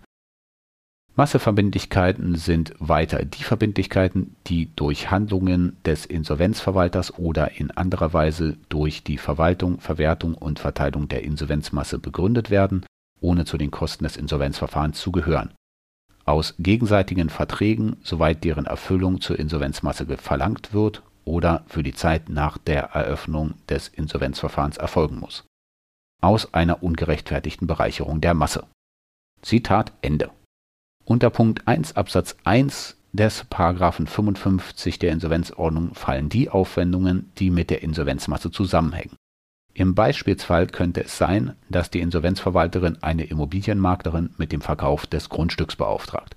Da muss die Insolvenzverwalterin die Maklerin aber auch bezahlen, wenn nach den Kosten des Insolvenzverfahrens noch genug Geld übrig ist. Wie gesagt, kommen solche Aufwendungen im Verbraucherinsolvenzverfahren eher selten vor. In Insolvenzverfahren über das Vermögen von Unternehmen gibt es so einige Angelegenheiten, die die Insolvenzverwalterin an andere Personen abgibt. Da müssen diese anderen Personen natürlich auch bezahlt werden. Da wären zum Beispiel die Kosten für Verwerterinnen von Anlagegütern, für Steuerberaterinnen, für Anwältinnen bei der Durchsetzung bestimmter Ansprüche vor Gericht oder die Kosten für die Aufbewahrung von Geschäftsunterlagen. Diese von der Insolvenzverwalterin beauftragten Personen müssen auch bezahlt werden, und zwar im Rang der sonstigen Masseverbindlichkeiten. Jetzt ist es an sich so, dass es auch in Verbraucherinsolvenzverfahren regelmäßig dazu kommt, dass Steuererklärungen zu erstellen sind. Und an sich würden hier möglicherweise auch Steuerberatungskosten entstehen. Hier hat der BGH in seiner Weisheit allerdings einen für die Insolvenzverwalterinnen echt unangenehmen Beschluss gefasst. In der Rechtssache Römisch 9 ZB 161 aus 11 hat der BGH am 11.11.2013 beschlossen, dass es zu den Regelaufgaben der Insolvenzverwalterin gehört, einfache Steuererklärungen selbst zu erstellen. Naja, und für Regelaufgaben der Insolvenzverwalterin wird halt niemand extra bezahlt. Der BGH meint, das ist alles schon in der Vergütung der Insolvenzverwalterin drin. Das ist aus mehreren Gründen ziemliche Grütze, aber halt jetzt laufende Rechtsprechung. Faktisch führt das zu folgendem. In vielen Fällen wird die Insolvenzverwalterin keine Steuererklärung für die Schuldnerin erstellen und auch keine Steuerberaterin damit beauftragen. Der Aufwand ist in keiner Weise durch die Kosten gedeckt. In vielen Fällen fordert die Insolvenzverwalterin die Schuldnerin auf, die Steuererklärungen selbst zu erstellen. Wenn es dann eine Steuererstattung gibt, wird die Insolvenzverwalterin versuchen, diese direkt vom Finanzamt zu erhalten. Das ist rechtlich zwar nicht die sauberste Lösung, nur muss die Insolvenzverwalterin ja auch irgendwie finanziell klarkommen. Unter Punkt 2 des Paragraphen 55 fallen die Aufwendungen für gegenseitige Verträge, soweit deren Erfüllung aus der Insolvenzmasse bezahlt werden muss. Auch hier gibt es in Insolvenzverfahren so einiges. Da wären zum Beispiel die Arbeitnehmerinnen eines Unternehmens. Nur ganz kurz. Auch in Fällen der Insolvenz eines Unternehmens verlieren die Arbeitnehmerinnen nicht alle ihre Rechte. Arbeitnehmerinnen kann man nicht einfach nicht bezahlen. Arbeitnehmerinnen sind zu kündigen. Sind Arbeitnehmerinnen nicht gekündigt, haben sie weiter Anspruch auf Lohn. Die Lohnansprüche nach Eröffnung des Insolvenzverfahrens sind dann Masseverbindlichkeiten. So ist das auch bei anderen Verträgen, zum Beispiel Leasing, Miet oder bestimmten Fällen Dienstleistungsverträgen. Gerade größere Unternehmen werden nach Eröffnung des Insolvenzverfahrens oft weiter fortgeführt und nicht gleich abgewickelt. Dann sollte die Insolvenzverwalterin aber auch Strom, Internet und Miete bezahlen. Das hat gravierende Konsequenzen. Ein Fall, an dem man die Konsequenzen schön darstellen kann, sind Unternehmen mit unbestritten riesigen Masseverbindlichkeiten. Ein schönes Beispiel sind die Fluggesellschaften. Im Jahr 2017 meldete Air Berlin Insolvenz an. Die Einzelheiten erspare ich mir mal. Letztlich konnte die Air Berlin nicht mehr alle ihre Schulden bezahlen. Irgendwann nach Insolvenzantragstellung kam es zur Eröffnung des Insolvenzverfahrens. Jetzt muss die Insolvenzverwalterin erst alle Masseverbindlichkeiten bezahlen, bevor auch nur ein Cent an die Gläubiger ausgeschüttet wird. Das sind dann Masseverbindlichkeiten für die sicher nicht geringen Gehälter von Pilotinnen und Crew, Leasing und Reparatur von Flugzeugen, die Kosten für die Miete von Plätzen auf den Flugplätzen und so weiter und so weiter. Ich rechne nicht damit, dass die Gläubigerinnen der einfachen Insolvenzforderungen, also der Forderungen, wegen derer die Insolvenz überhaupt eröffnet wurde, mit einer wesentlichen Quote zu rechnen haben. Ich habe Berichte gelesen, wonach der Insolvenzverwalter 350 Millionen Euro im Insolvenzverfahren der Air Berlin eingenommen hat. Das klingt jetzt vielleicht ziemlich viel, wenn aber erst die Kosten des Verfahrens und dann die Masseverbindlichkeiten bezahlt werden müssen, wird nicht mehr viel übrig bleiben, was an die 1,3 Millionen Gläubiger zu verteilen ist. In Verbraucherinsolvenzverfahren sind hauptsächlich Mietverhältnisse relevant. Die meisten Menschen in Deutschland haben ihre Wohnung gemietet und die, die nicht gemietet haben, sondern Wohneigentümerinnen sind, sind auch seltener Insolvenz, also zumindest meiner Erfahrung nach. Nach 108 besteht ein solches Mietverhältnis auch für die Insolvenzmasse fort. Das heißt, dass die Miete der Schuldnerin die Insolvenzverwalterin als Masseverbindlichkeit trifft. Aus diesem Grund gibt der Paragraph 109 der Insolvenzordnung der Insolvenzverwalterin die Möglichkeit, Mietverhältnisse innerhalb einer Kündigungsfrist von maximal drei Monaten zu kündigen, damit hier niemand Angst bekommt. Wenn es sich um die Wohnung der Schuldnerin handelt, kann die Insolvenzverwalterin nicht kündigen, sondern nur eine Erklärung abgeben, dass die Insolvenzmasse nicht für länger als drei Monate für die Miete haftet. Aus diesem Grund wird eine ordentlich arbeitende Insolvenzverwalterin immer die Vermieterin der Schuldnerin anschreiben und zwar mit einem Schreiben nach 109 der Insolvenzordnung.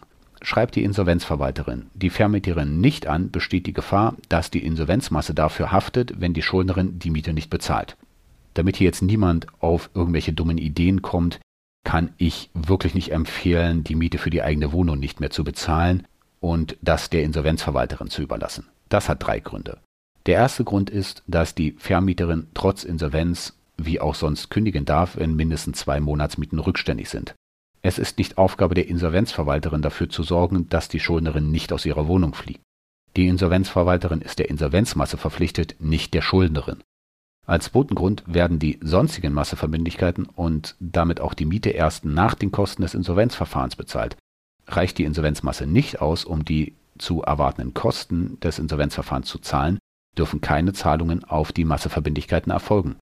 Ich kenne kaum einen Fall, in dem die Insolvenzverwalterin so früh im Insolvenzverfahren, also wenn die erste Monatsmiete fällig ist, schon so viel Geld zusammen hat, um die Kosten des Insolvenzverfahrens und dann auch noch die Miete der Insolvenzschuldnerin zu bezahlen. Als drittes könnte es sein, dass die Nichtzahlung der Miete unter Berücksichtigung des Paragraphen 295 Nummer 9 der Insolvenzordnung eine Verletzung der Mitwirkungspflichten auch im eröffneten Insolvenzverfahren darstellt, auch wenn der Paragraph 295 der Insolvenzordnung im eröffneten Insolvenzverfahren keine direkte Anwendung findet. Also bitte nochmal. Wenn Sie als Schuldnerin ins Insolvenzverfahren gehen, empfehle ich dringend, die laufende Miete aus dem unpfändbaren Einkommen zu bezahlen, so wie alle anderen auch. Unter Punkt 3 des Paragraphen 55 der Insolvenzordnung fallen Ansprüche aus einer ungerechtfertigten Bereicherung der Masse. Gemeint sind hier Fälle, in denen jemand etwas zur Masse geleistet hat, sich im Nachhinein aber herausstellt, dass die Zahlung ungerechtfertigt war. Sowas kommt nicht allzu häufig vor. Sollte man meinen. Naja, und dann habe ich die Dinge gesehen, die die Insolvenzgerichte in Sachsen verbrechen, äh, äh, beschließen. Es kommt immer mal wieder vor, dass die Arbeitgeberin oder die Bank der Schuldnerin etwas falsch berechnet. Dabei kann es vorkommen, dass die Arbeitgeberin oder die Bank an die Insolvenzverwalterin mehr auszahlt, als eigentlich fändbar wäre. Bei Banken ist das seltener der Fall als bei Arbeitgeberinnen. Jetzt ist man in Sachsen der Ansicht, dass es sich bei dem Anspruch auf Rückzahlung dieser zu Unrecht überwiesene Beträge um einen Anspruch aus ungerechtfertigter Bereicherung der Masse handelt. Das hat zur Folge, dass die Rückzahlung aus der Masse erst erfolgt, wenn die Masse ausreicht, um zuerst einmal die Kosten zu bezahlen. Es kommt in Verbraucherinsolvenzverfahren aber häufig vor, dass die Kosten des Insolvenzverfahrens überhaupt nicht bezahlt werden können. Dann erfolgt auch keine Rückerstattung der überzahlten Beträge.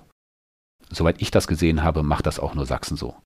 Wobei ich natürlich nur ein paar Entscheidungen diverser Gerichte in ein paar Bundesländern gesehen habe.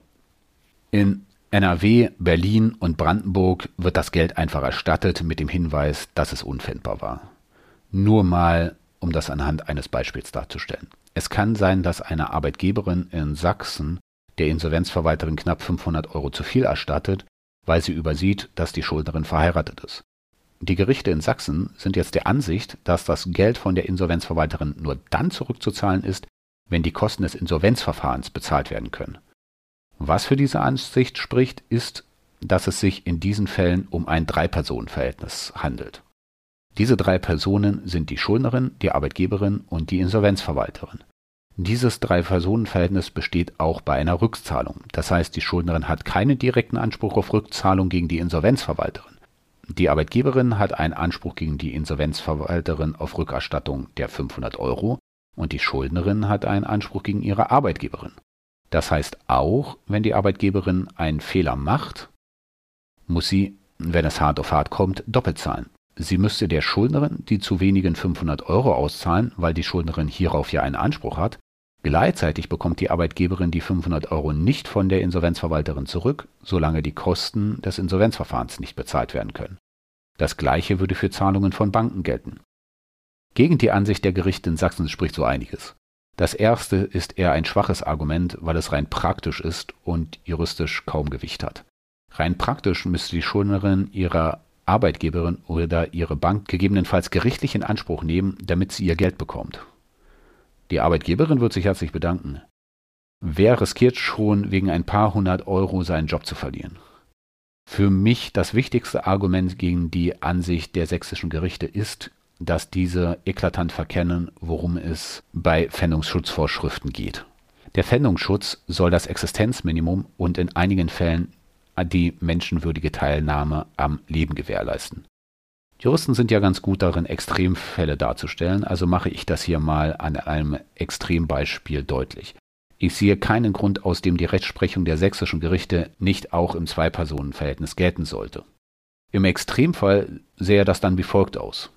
Nehmen Sie an, es gibt eine Schuldnerin, die im Rollstuhl sitzt im Insolvenzverfahren. Rollstühle sind durchaus wertvoll, gemäß 811 Absatz 1 Nummer 1 CZPO, aber natürlich unfändbar. Nimmt man die Rechtsprechung der sächsischen Gerichte ernst, könnte die Insolvenzverwalterin der Schuldnerin den Rollstuhl wegnehmen und verkaufen und müsste der Schuldnerin nicht einmal das Geld aus dem Verkauf zahlen, solange nicht die Kosten des Insolvenzverfahrens bezahlt werden können. Die Rechtsprechung der sächsischen Insolvenzgerichte zur ungerechtfertigten Bereicherung führen schlichtweg dazu, dass die Pfändungsschutzrechte vollkommen unterlaufen werden.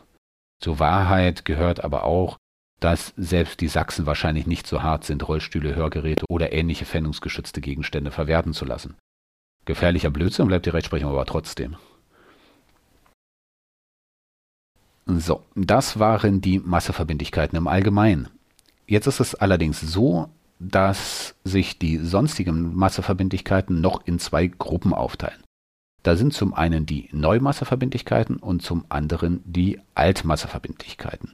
Dies ergibt sich aus 209 der Insolvenzordnung.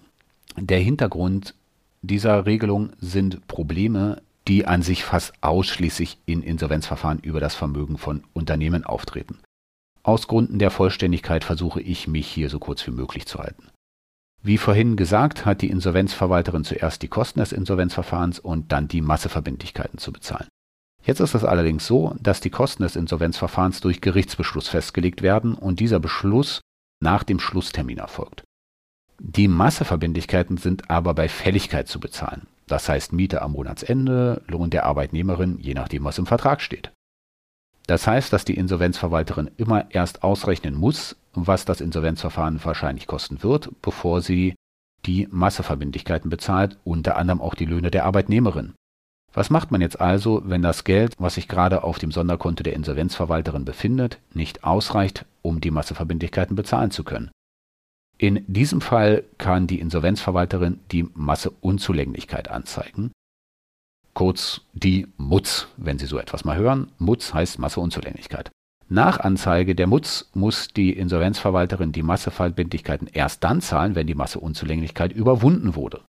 Die Masseunzulänglichkeit ist dann überwunden, wenn die Insolvenzmasse, also das Geld, was die Insolvenzverwalterin im Insolvenzverfahren eingenommen hat, abzüglich der Kosten des Insolvenzverfahrens ausreicht, die sonstigen Masseverbindlichkeiten jetzt komplett bezahlen zu können.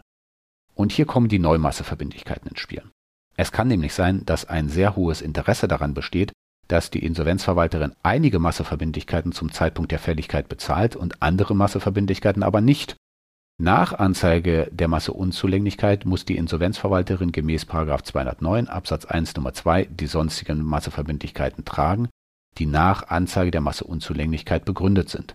Dazu zählen gemäß 209 Absatz 2 der Insolvenzordnung, ich zitiere, auch die Verbindlichkeiten aus einem gegenseitigen Vertrag, dessen Erfüllung der Verwalter gewählt hat, nachdem er die Masseunzulänglichkeit angezeigt hat, aus einem Dauerschuldverhältnis für die Zeit nach dem ersten Termin, zu dem der Verwalter nach der Anzeige der Masseunzulänglichkeit kündigen konnte, drittens aus einem Dauerschuldverhältnis, soweit der Verwalter nach der Anzeige der Masseunzulänglichkeit für die Insolvenzmasse die Gegenleistung in Anspruch genommen hat.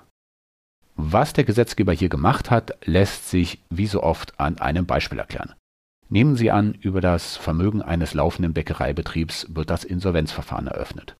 Die Insolvenzverwalterin hat bereits einen einigermaßen guten Überblick bei Eröffnung des Insolvenzverfahrens, weil sie im Insolvenzantragsverfahren bereits das Insolvenzgutachten erstellt hat.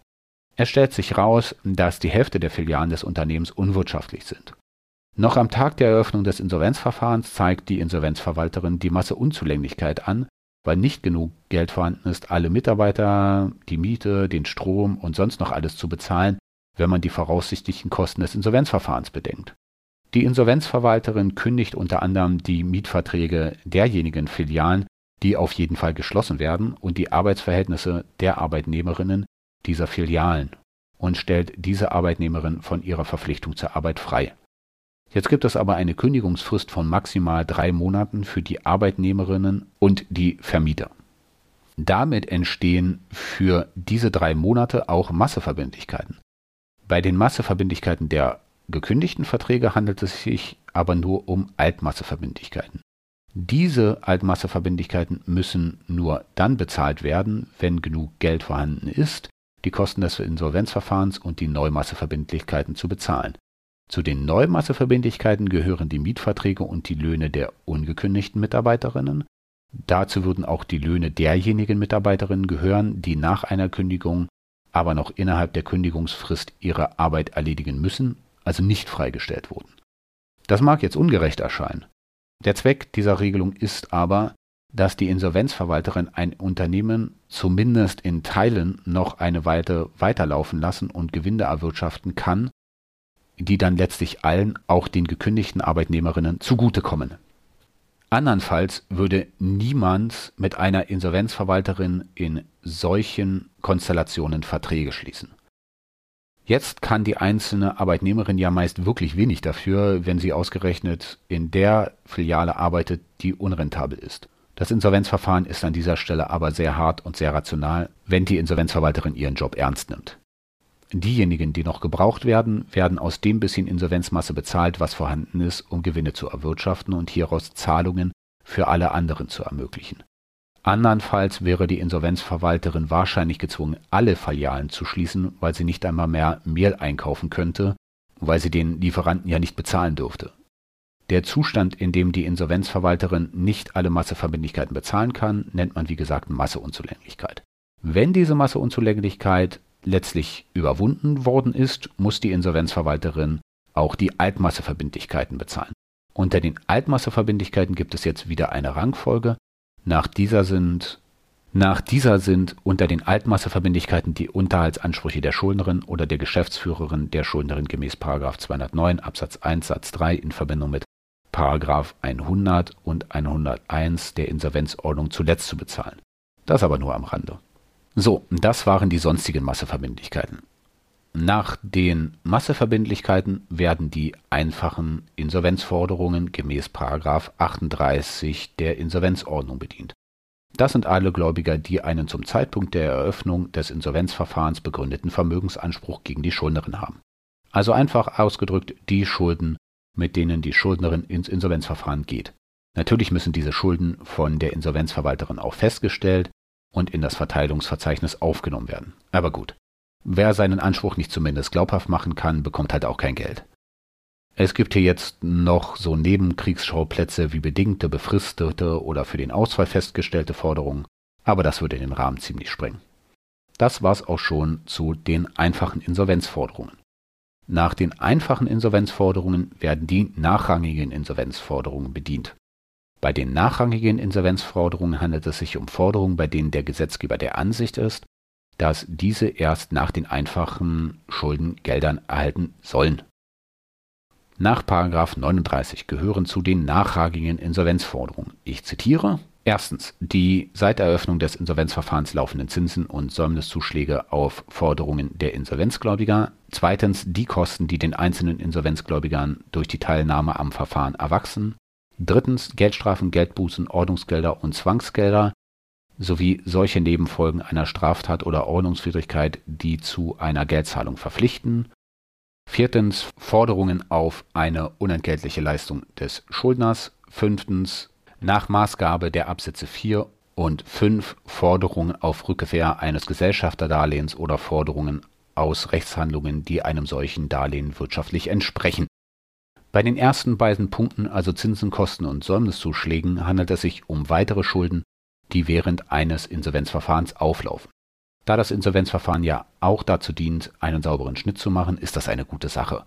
Außerdem wäre es wirklich sehr mühsam, wenn die Gläubiger alle paar Monate die Hand heben müssten, nur um mitzuteilen, welche Zinsen zwischendurch aufgelaufen sind. Die Sache mit den Geldstrafen, Geldbußen und ähnlichen Forderungen wird einige überraschen. Das heißt praktisch, dass die Gläubigerinnen einfacher Insolvenzforderungen, zum Beispiel Schulden bei einem Telefonanbieter oder einer Bank im Insolvenzverfahren, eher Geld erhalten als die Staatsanwaltschaft oder die Polizei. Der Hintergrund dieser Regelung ist folgender. Gemäß 302 Nummer 2 der Insolvenzordnung bekommt die Schuldnerin keine Restschuldbefreiung für diese Art von Forderung. Das heißt, dass die Staatsanwaltschaft wegen Geldstrafen noch während des laufenden Insolvenzverfahrens und die Polizei wegen Geldbußen nach dem Insolvenzverfahren weiter gegen die Schuldnerin vorgehen können. Die Staatsanwaltschaft und die Polizei sind schlichtweg nicht auf die Gelder aus dem Insolvenzverfahren angewiesen. Man sollte auch nicht übersehen, dass mit Geldstrafen oder Geldbußen auch ein spürbarer Eingriff verbunden sein soll. Die Schuldnerin soll sich bemühen, gegebenenfalls aus dem Unfändbaren, was ihr im Insolvenzverfahren noch bleibt, ihre Strafe oder Geldbuße zu bezahlen. Es ist für die übrigen Gläubigerinnen kaum einzusehen, dass sie weniger bekommen sollen, nur weil sich die Schuldnerin strafbar gemacht hat oder eine Ordnungswidrigkeit begangen hat. Die Sache mit den unentgeltlichen Leistungen ist mir in der Praxis noch nie untergekommen, das lassen wir hier mal raus. Punkt 5 sind dann Gesellschafterdarlehen. Das ist für das Regelinsolvenzverfahren zwar interessant, interessiert in diesem Podcast aber überhaupt nicht. Ja. Nach 174 Absatz 3 der Insolvenzordnung können nachrangige Gläubiger ihre Forderung nur dann zur Insolvenztabelle anmelden, wenn das Insolvenzgericht sie dazu auffordert. Das habe ich schon gesehen. Diese Aufforderung erfolgt aber nur dann, wenn vorher klar ist oder zumindest wahrscheinlich ist, dass alle einfachen Insolvenzforderungen aus der Insolvenzmasse bezahlt werden können. Und das ist halt extrem selten. Für den sehr unwahrscheinlichen Fall, dass selbst dann noch Gelder übrig sind, wenn selbst die nachrangigen Gläubiger bezahlt werden können, werden nach den nachrangigen Gläubigerinnen die letztrangigen bedient. Unter den letztrangigen Gläubigern wird zuerst der Vermögensarrest gemäß 111 Absatz 1 Strafprozessordnung bedient. Die Sache mit dem Vermögensarrest ist ganz witzig, deswegen werde ich hier sicher ausführlicher werden, als es überhaupt notwendig ist. Also, wie landet man jetzt eigentlich vom Insolvenzrecht im Strafprozessrecht? Bleiben Sie dran. Ich fange mal mit dem Strafprozessrecht an. In einem Strafprozess kann es vorkommen, dass die Staatsanwaltschaft wertvolle Gegenstände bei der Täterin sichert. Wenn die Täterin verurteilt wird, ist zu entscheiden, was mit den Gegenständen passiert. Im Allgemeinen spricht man hier insgesamt von der Vermögensabschöpfung. Diese kann sich auf bestimmte Gegenstände oder Vermögenswerte oder den Wert des Taterlangten beziehen. Das Vermögen, was der Vermögensabschöpfung unterliegt, soll zunächst einmal an die Opfer der Straftat verteilt werden. Wenn dann noch Gelder übrig sind, behält der Staat diese Gelder. Der Täter soll schlichtweg nicht von seiner Straftat profitieren. Ein gutes Beispiel sind hier Drogendealerinnen.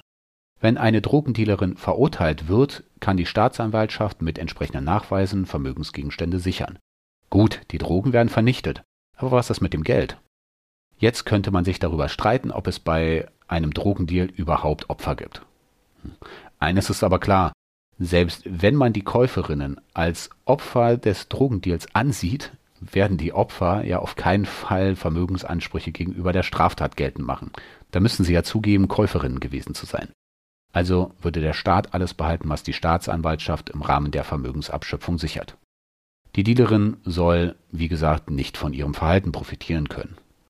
Der Gesetzgeber hat auch lange an dem Gesetz rumgeschraubt, weil diese Vermögensabschöpfung in Deutschland in der Vergangenheit wahnsinnig schwach war.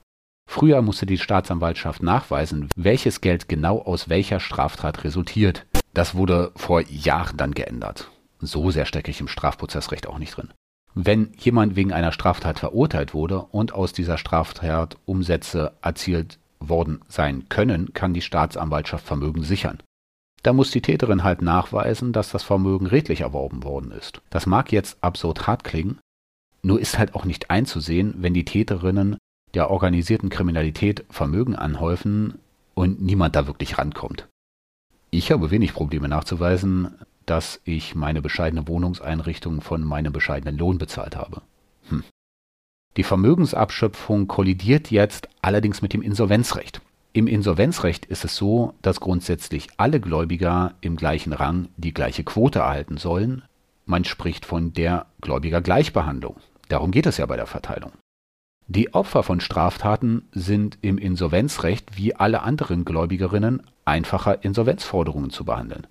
Das mag jetzt hart erscheinen, ist meiner Ansicht aber berechtigt. Wenn das Opfer einen Anspruch hat, der auf einer vorsätzlich begangenen unerlaubten Handlung basiert, kann das Opfer diesen Umstand nach 302 Absatz 1 der Insolvenzordnung im Insolvenzverfahren geltend machen. In diesem Fall kann es dann sein, dass die Schuldnerin für diese Schulden keine Restschuldbefreiung erhält. Jetzt kann es aber sein, dass die Staatsanwaltschaft schon Vermögen gesichert hat, bevor es zur Eröffnung des Insolvenzverfahrens kommt. Also was macht man in so einem Fall? Der Kompromiss zwischen der Bevorzugung der Opfer im Rahmen der strafprozessualen Vermögensabschöpfung und der Gläubigergleichbehandlung der Insolvenzordnung sieht nach 111i Strafprozessordnung wie folgt aus. Die Staatsanwaltschaft verliert ihre Pfändung und gibt das gesicherte Vermögen an die Insolvenzverwalterin heraus. Wenn nach der Verteilung an die Gläubigerinnen der einfachen Insolvenzforderungen, hierunter auch die Opfer und der nachrangigen Insolvenzforderungen noch etwas übrig bleibt, geht das Geld aus der Vermögensabschöpfung zurück an den Staat. Ich hatte sogar die Freude, diese Vorschrift einmal anwenden zu dürfen. Es handelte sich um den Fall einer Goldscheideanstalt. Wie bei so vielen Unternehmen in diesem Geschäftsbereich hatte die Geschäftsführerin einen massiven Umsatzsteuerbetrug begangen, war aber noch nicht strafrechtlich verurteilt worden. Die Staatsanwaltschaft hatte Geld auf Konten gefändet. Es wurde auch ein Auto und sogar Gold und Silber sichergestellt und letzteres in eine Asservatenkammer gelegt. Das Auto wurde irgendwann zurückgegeben. Die Insolvenzverwalterin hat die Staatsanwaltschaft aufgefordert, das beschlagnahmte Geld sowie das Gold und Silber herauszugeben. Das hat die Staatsanwaltschaft auch getan. Die Staatsanwaltschaft war wirklich nicht froh darüber. Worüber ich nicht froh war, war folgender Umstand. Die Staatsanwaltschaft hatte die sichergestellten Gold- und Silberbestände gewogen und ganz grob bewertet. Letztlich war aber viel weniger Gold und viel mehr Silber vorhanden, was dazu geführt hat, dass die Insolvenzverwalterin Zehntausende Euro weniger eingenommen hat, als sie das ganze Zeug verkauft hat. Naja. Zurück an die Staatsanwaltschaft ging in dem Verfahren übrigens gar nichts, weil nicht einmal die einfachen Insolvenzforderungen bedient werden konnten. Auf der anderen Seite ging das Geld komplett an die Gläubigerinnen und darunter hauptsächlich dem Finanzamt wegen der immensen Steuerschulden, also blieb letztlich auch fast alles beim Staat. Hm. Wenn die Staatsanwaltschaft nicht rein zufällig mal in einem Fall involviert ist, geht der Überschuss gemäß 199 zurück an die Schuldnerin oder die Gesellschafterin, wenn es sich um das Insolvenzverfahren über das Vermögen einer Gesellschaft handelt. Was soll man noch sonst mit dem Geld machen? Wenn am Ende etwas übrig sein sollte, geht es halt zurück an die Schuldnerin. Solche Fälle habe ich schon gesehen. Das ist aber wirklich selten. Einer der Gründe für einen solchen Überschuss kann sein, dass einzelne Gläubigerinnen ihre Forderungen nicht zur Insolvenztabelle anmelden. Ich hatte erst vor kurzem ein Verbraucherinsolvenzverfahren mit zwei Banken als Gläubigerinnen und ich glaube so rund 30.000 Euro Schulden. Keine der Banken hat ihre Forderung zur Insolvenztabelle angemeldet und das auch bis zur Aufhebung des Insolvenzverfahrens. Durch die pfändbaren Lohnanteile und die Steuererstattungsansprüche können in dem Verfahren die Kosten des Insolvenzverfahrens bezahlt werden. Sonst gab es keine Gläubiger. Die Schuldnerin erhält jetzt auf Antrag vorzeitig die Restschuldbefreiung und bekommt das, was nach Abzug der Kosten übrig bleibt, erstattet. Ein anderer Fall, in dem es zu einem Überschuss kommen kann, ist, wenn es zu einem unerwarteten Vermögenszuwachs kommt. Im Beispielsfall wäre das zum Beispiel eine Erbschaft. Auch das habe ich schon ein paar Mal erlebt, aber naja, wer erbt schon viel Vermögen?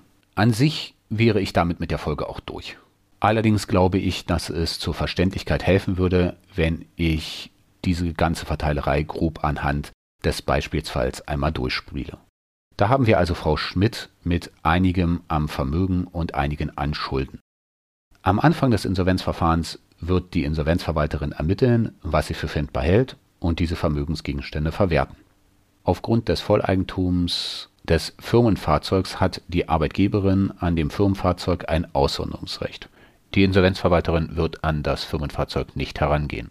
Zu den verwertbaren Gegenständen gehört die Lebensversicherung, die aber an die Bank abgetreten wurde. Bei dieser Abtretung handelt es sich um ein Absonderungsrecht. Die Insolvenzverwalterin wird die Lebensversicherung kündigen und den Rückkaufswert von der Versicherungsgesellschaft anfordern. Sobald die Versicherungsgesellschaft den Rückkaufswert an die Insolvenzverwalterin auszahlt, wird die Insolvenzverwalterin mit der Bank abrechnen. Das meiste Geld geht an die Bank, ein Teil behält die Insolvenzverwalterin. Die Insolvenzverwalterin wird die Krankenversicherung der Schuldnerin anschreiben und den pfändbaren Anteil vom Krankengeld anfordern. Wenn die Schuldnerin wieder normales Gehalt bekommt, wird die Insolvenzverwalterin die pfändbaren Gehaltsanteile von der Arbeitgeberin anfordern.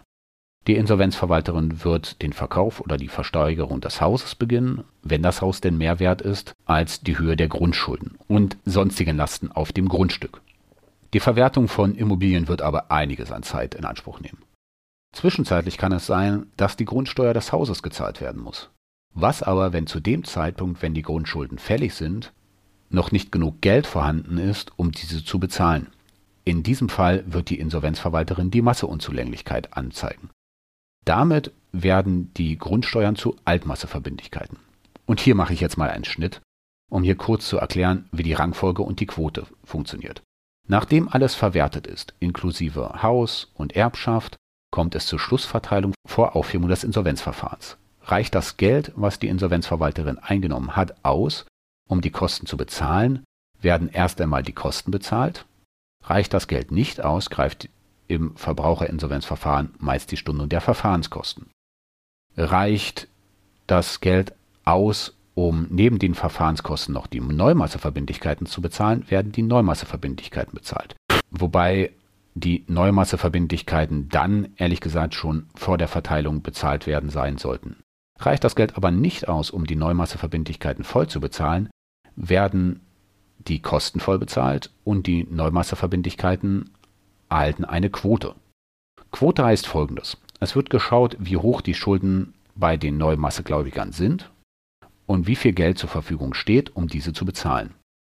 Zur Vereinfachung nehmen wir mal an, dass die Neumassegläubiger Ansprüche in Höhe von 2000 Euro haben, nach Abzug der Verfahrenskosten aber nur 1000 Euro zur Verfügung stehen.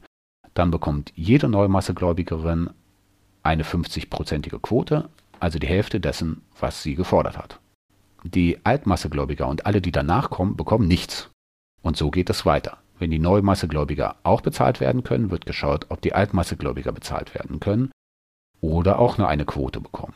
Wobei die Unterhaltsansprüche der Schuldnerin oder der Geschäftsführerin erst dann bezahlt werden, wenn die übrigen Altmassegläubiger vollbedient werden können. Können die Altmassegläubiger bezahlt werden, bekommen die Gläubigerinnen der einfachen Insolvenzforderung Geld. Die Gläubigerinnen der einfachen Insolvenzforderungen können in den allermeisten Fällen nicht bezahlt werden.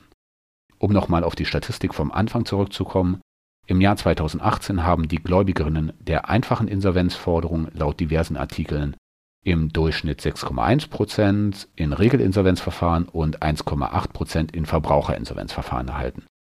Das entspricht auch meiner Erfahrung. In sehr vielen Fällen erhalten die Insolvenzgläubiger überhaupt keine Zahlung auf ihre Quote, weil ja zuerst die Kosten bezahlt werden müssen.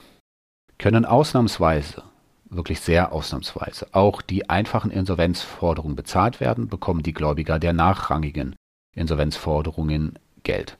Hier ist dann zu beachten, dass die nachrangigen Insolvenzforderungen gemäß 39 Absatz 1 der Insolvenzordnung in Gruppen unterteilt werden und immer erst eine Gruppe nach der anderen Geld erhält. Wenn selbst die nachrangigen Forderungen bezahlt werden können, bekommen die letztrangigen Gläubigerinnen Geld. Das wäre der wahnsinnig seltene Fall des Vermögensarrests. Wenn dann noch Geld übrig ist, geht der Überschuss halt zurück an die Schuldnerin oder die Gesellschafterin und sie kann aus dem Insolvenzverfahren rausgehen. Im vorliegenden Fall kann es aufgrund der Erbschaft sein, dass alle Insolvenzgläubigerinnen auch mit laufenden Zinsen und Kosten bezahlt werden können. Ein Überschuss würde dann an die Schuldnerin zurückgezahlt werden können. Damit will ich den Beispielsfall jetzt aber auch abschließen.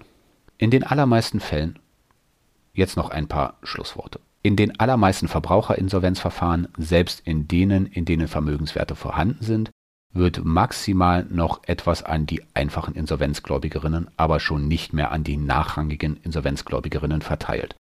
In einem solchen Fall schließt sich meist die Restschuldbefreiungsphase bzw. Wohlverhaltensphase an.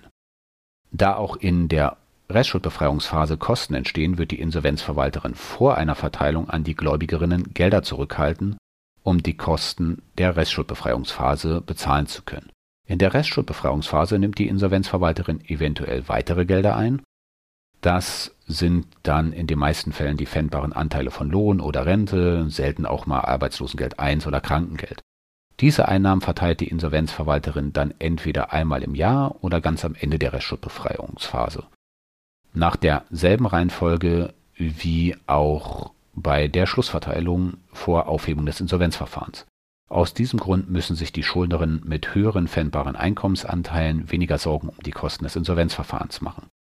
Wenn für drei Jahre, also 36 Monate, ein gewisser Anteil des Lohnes oder auch mal der Rente gefändet wird, werden hieraus zuerst die Kosten des Insolvenzverfahrens gezahlt. So, das war die Folge über die Verteilung der von der Insolvenzverwalterin eingenommenen Beträge. Hm, hat etwas länger gedauert als gedacht. Ich hoffe, Sie sind dabei geblieben.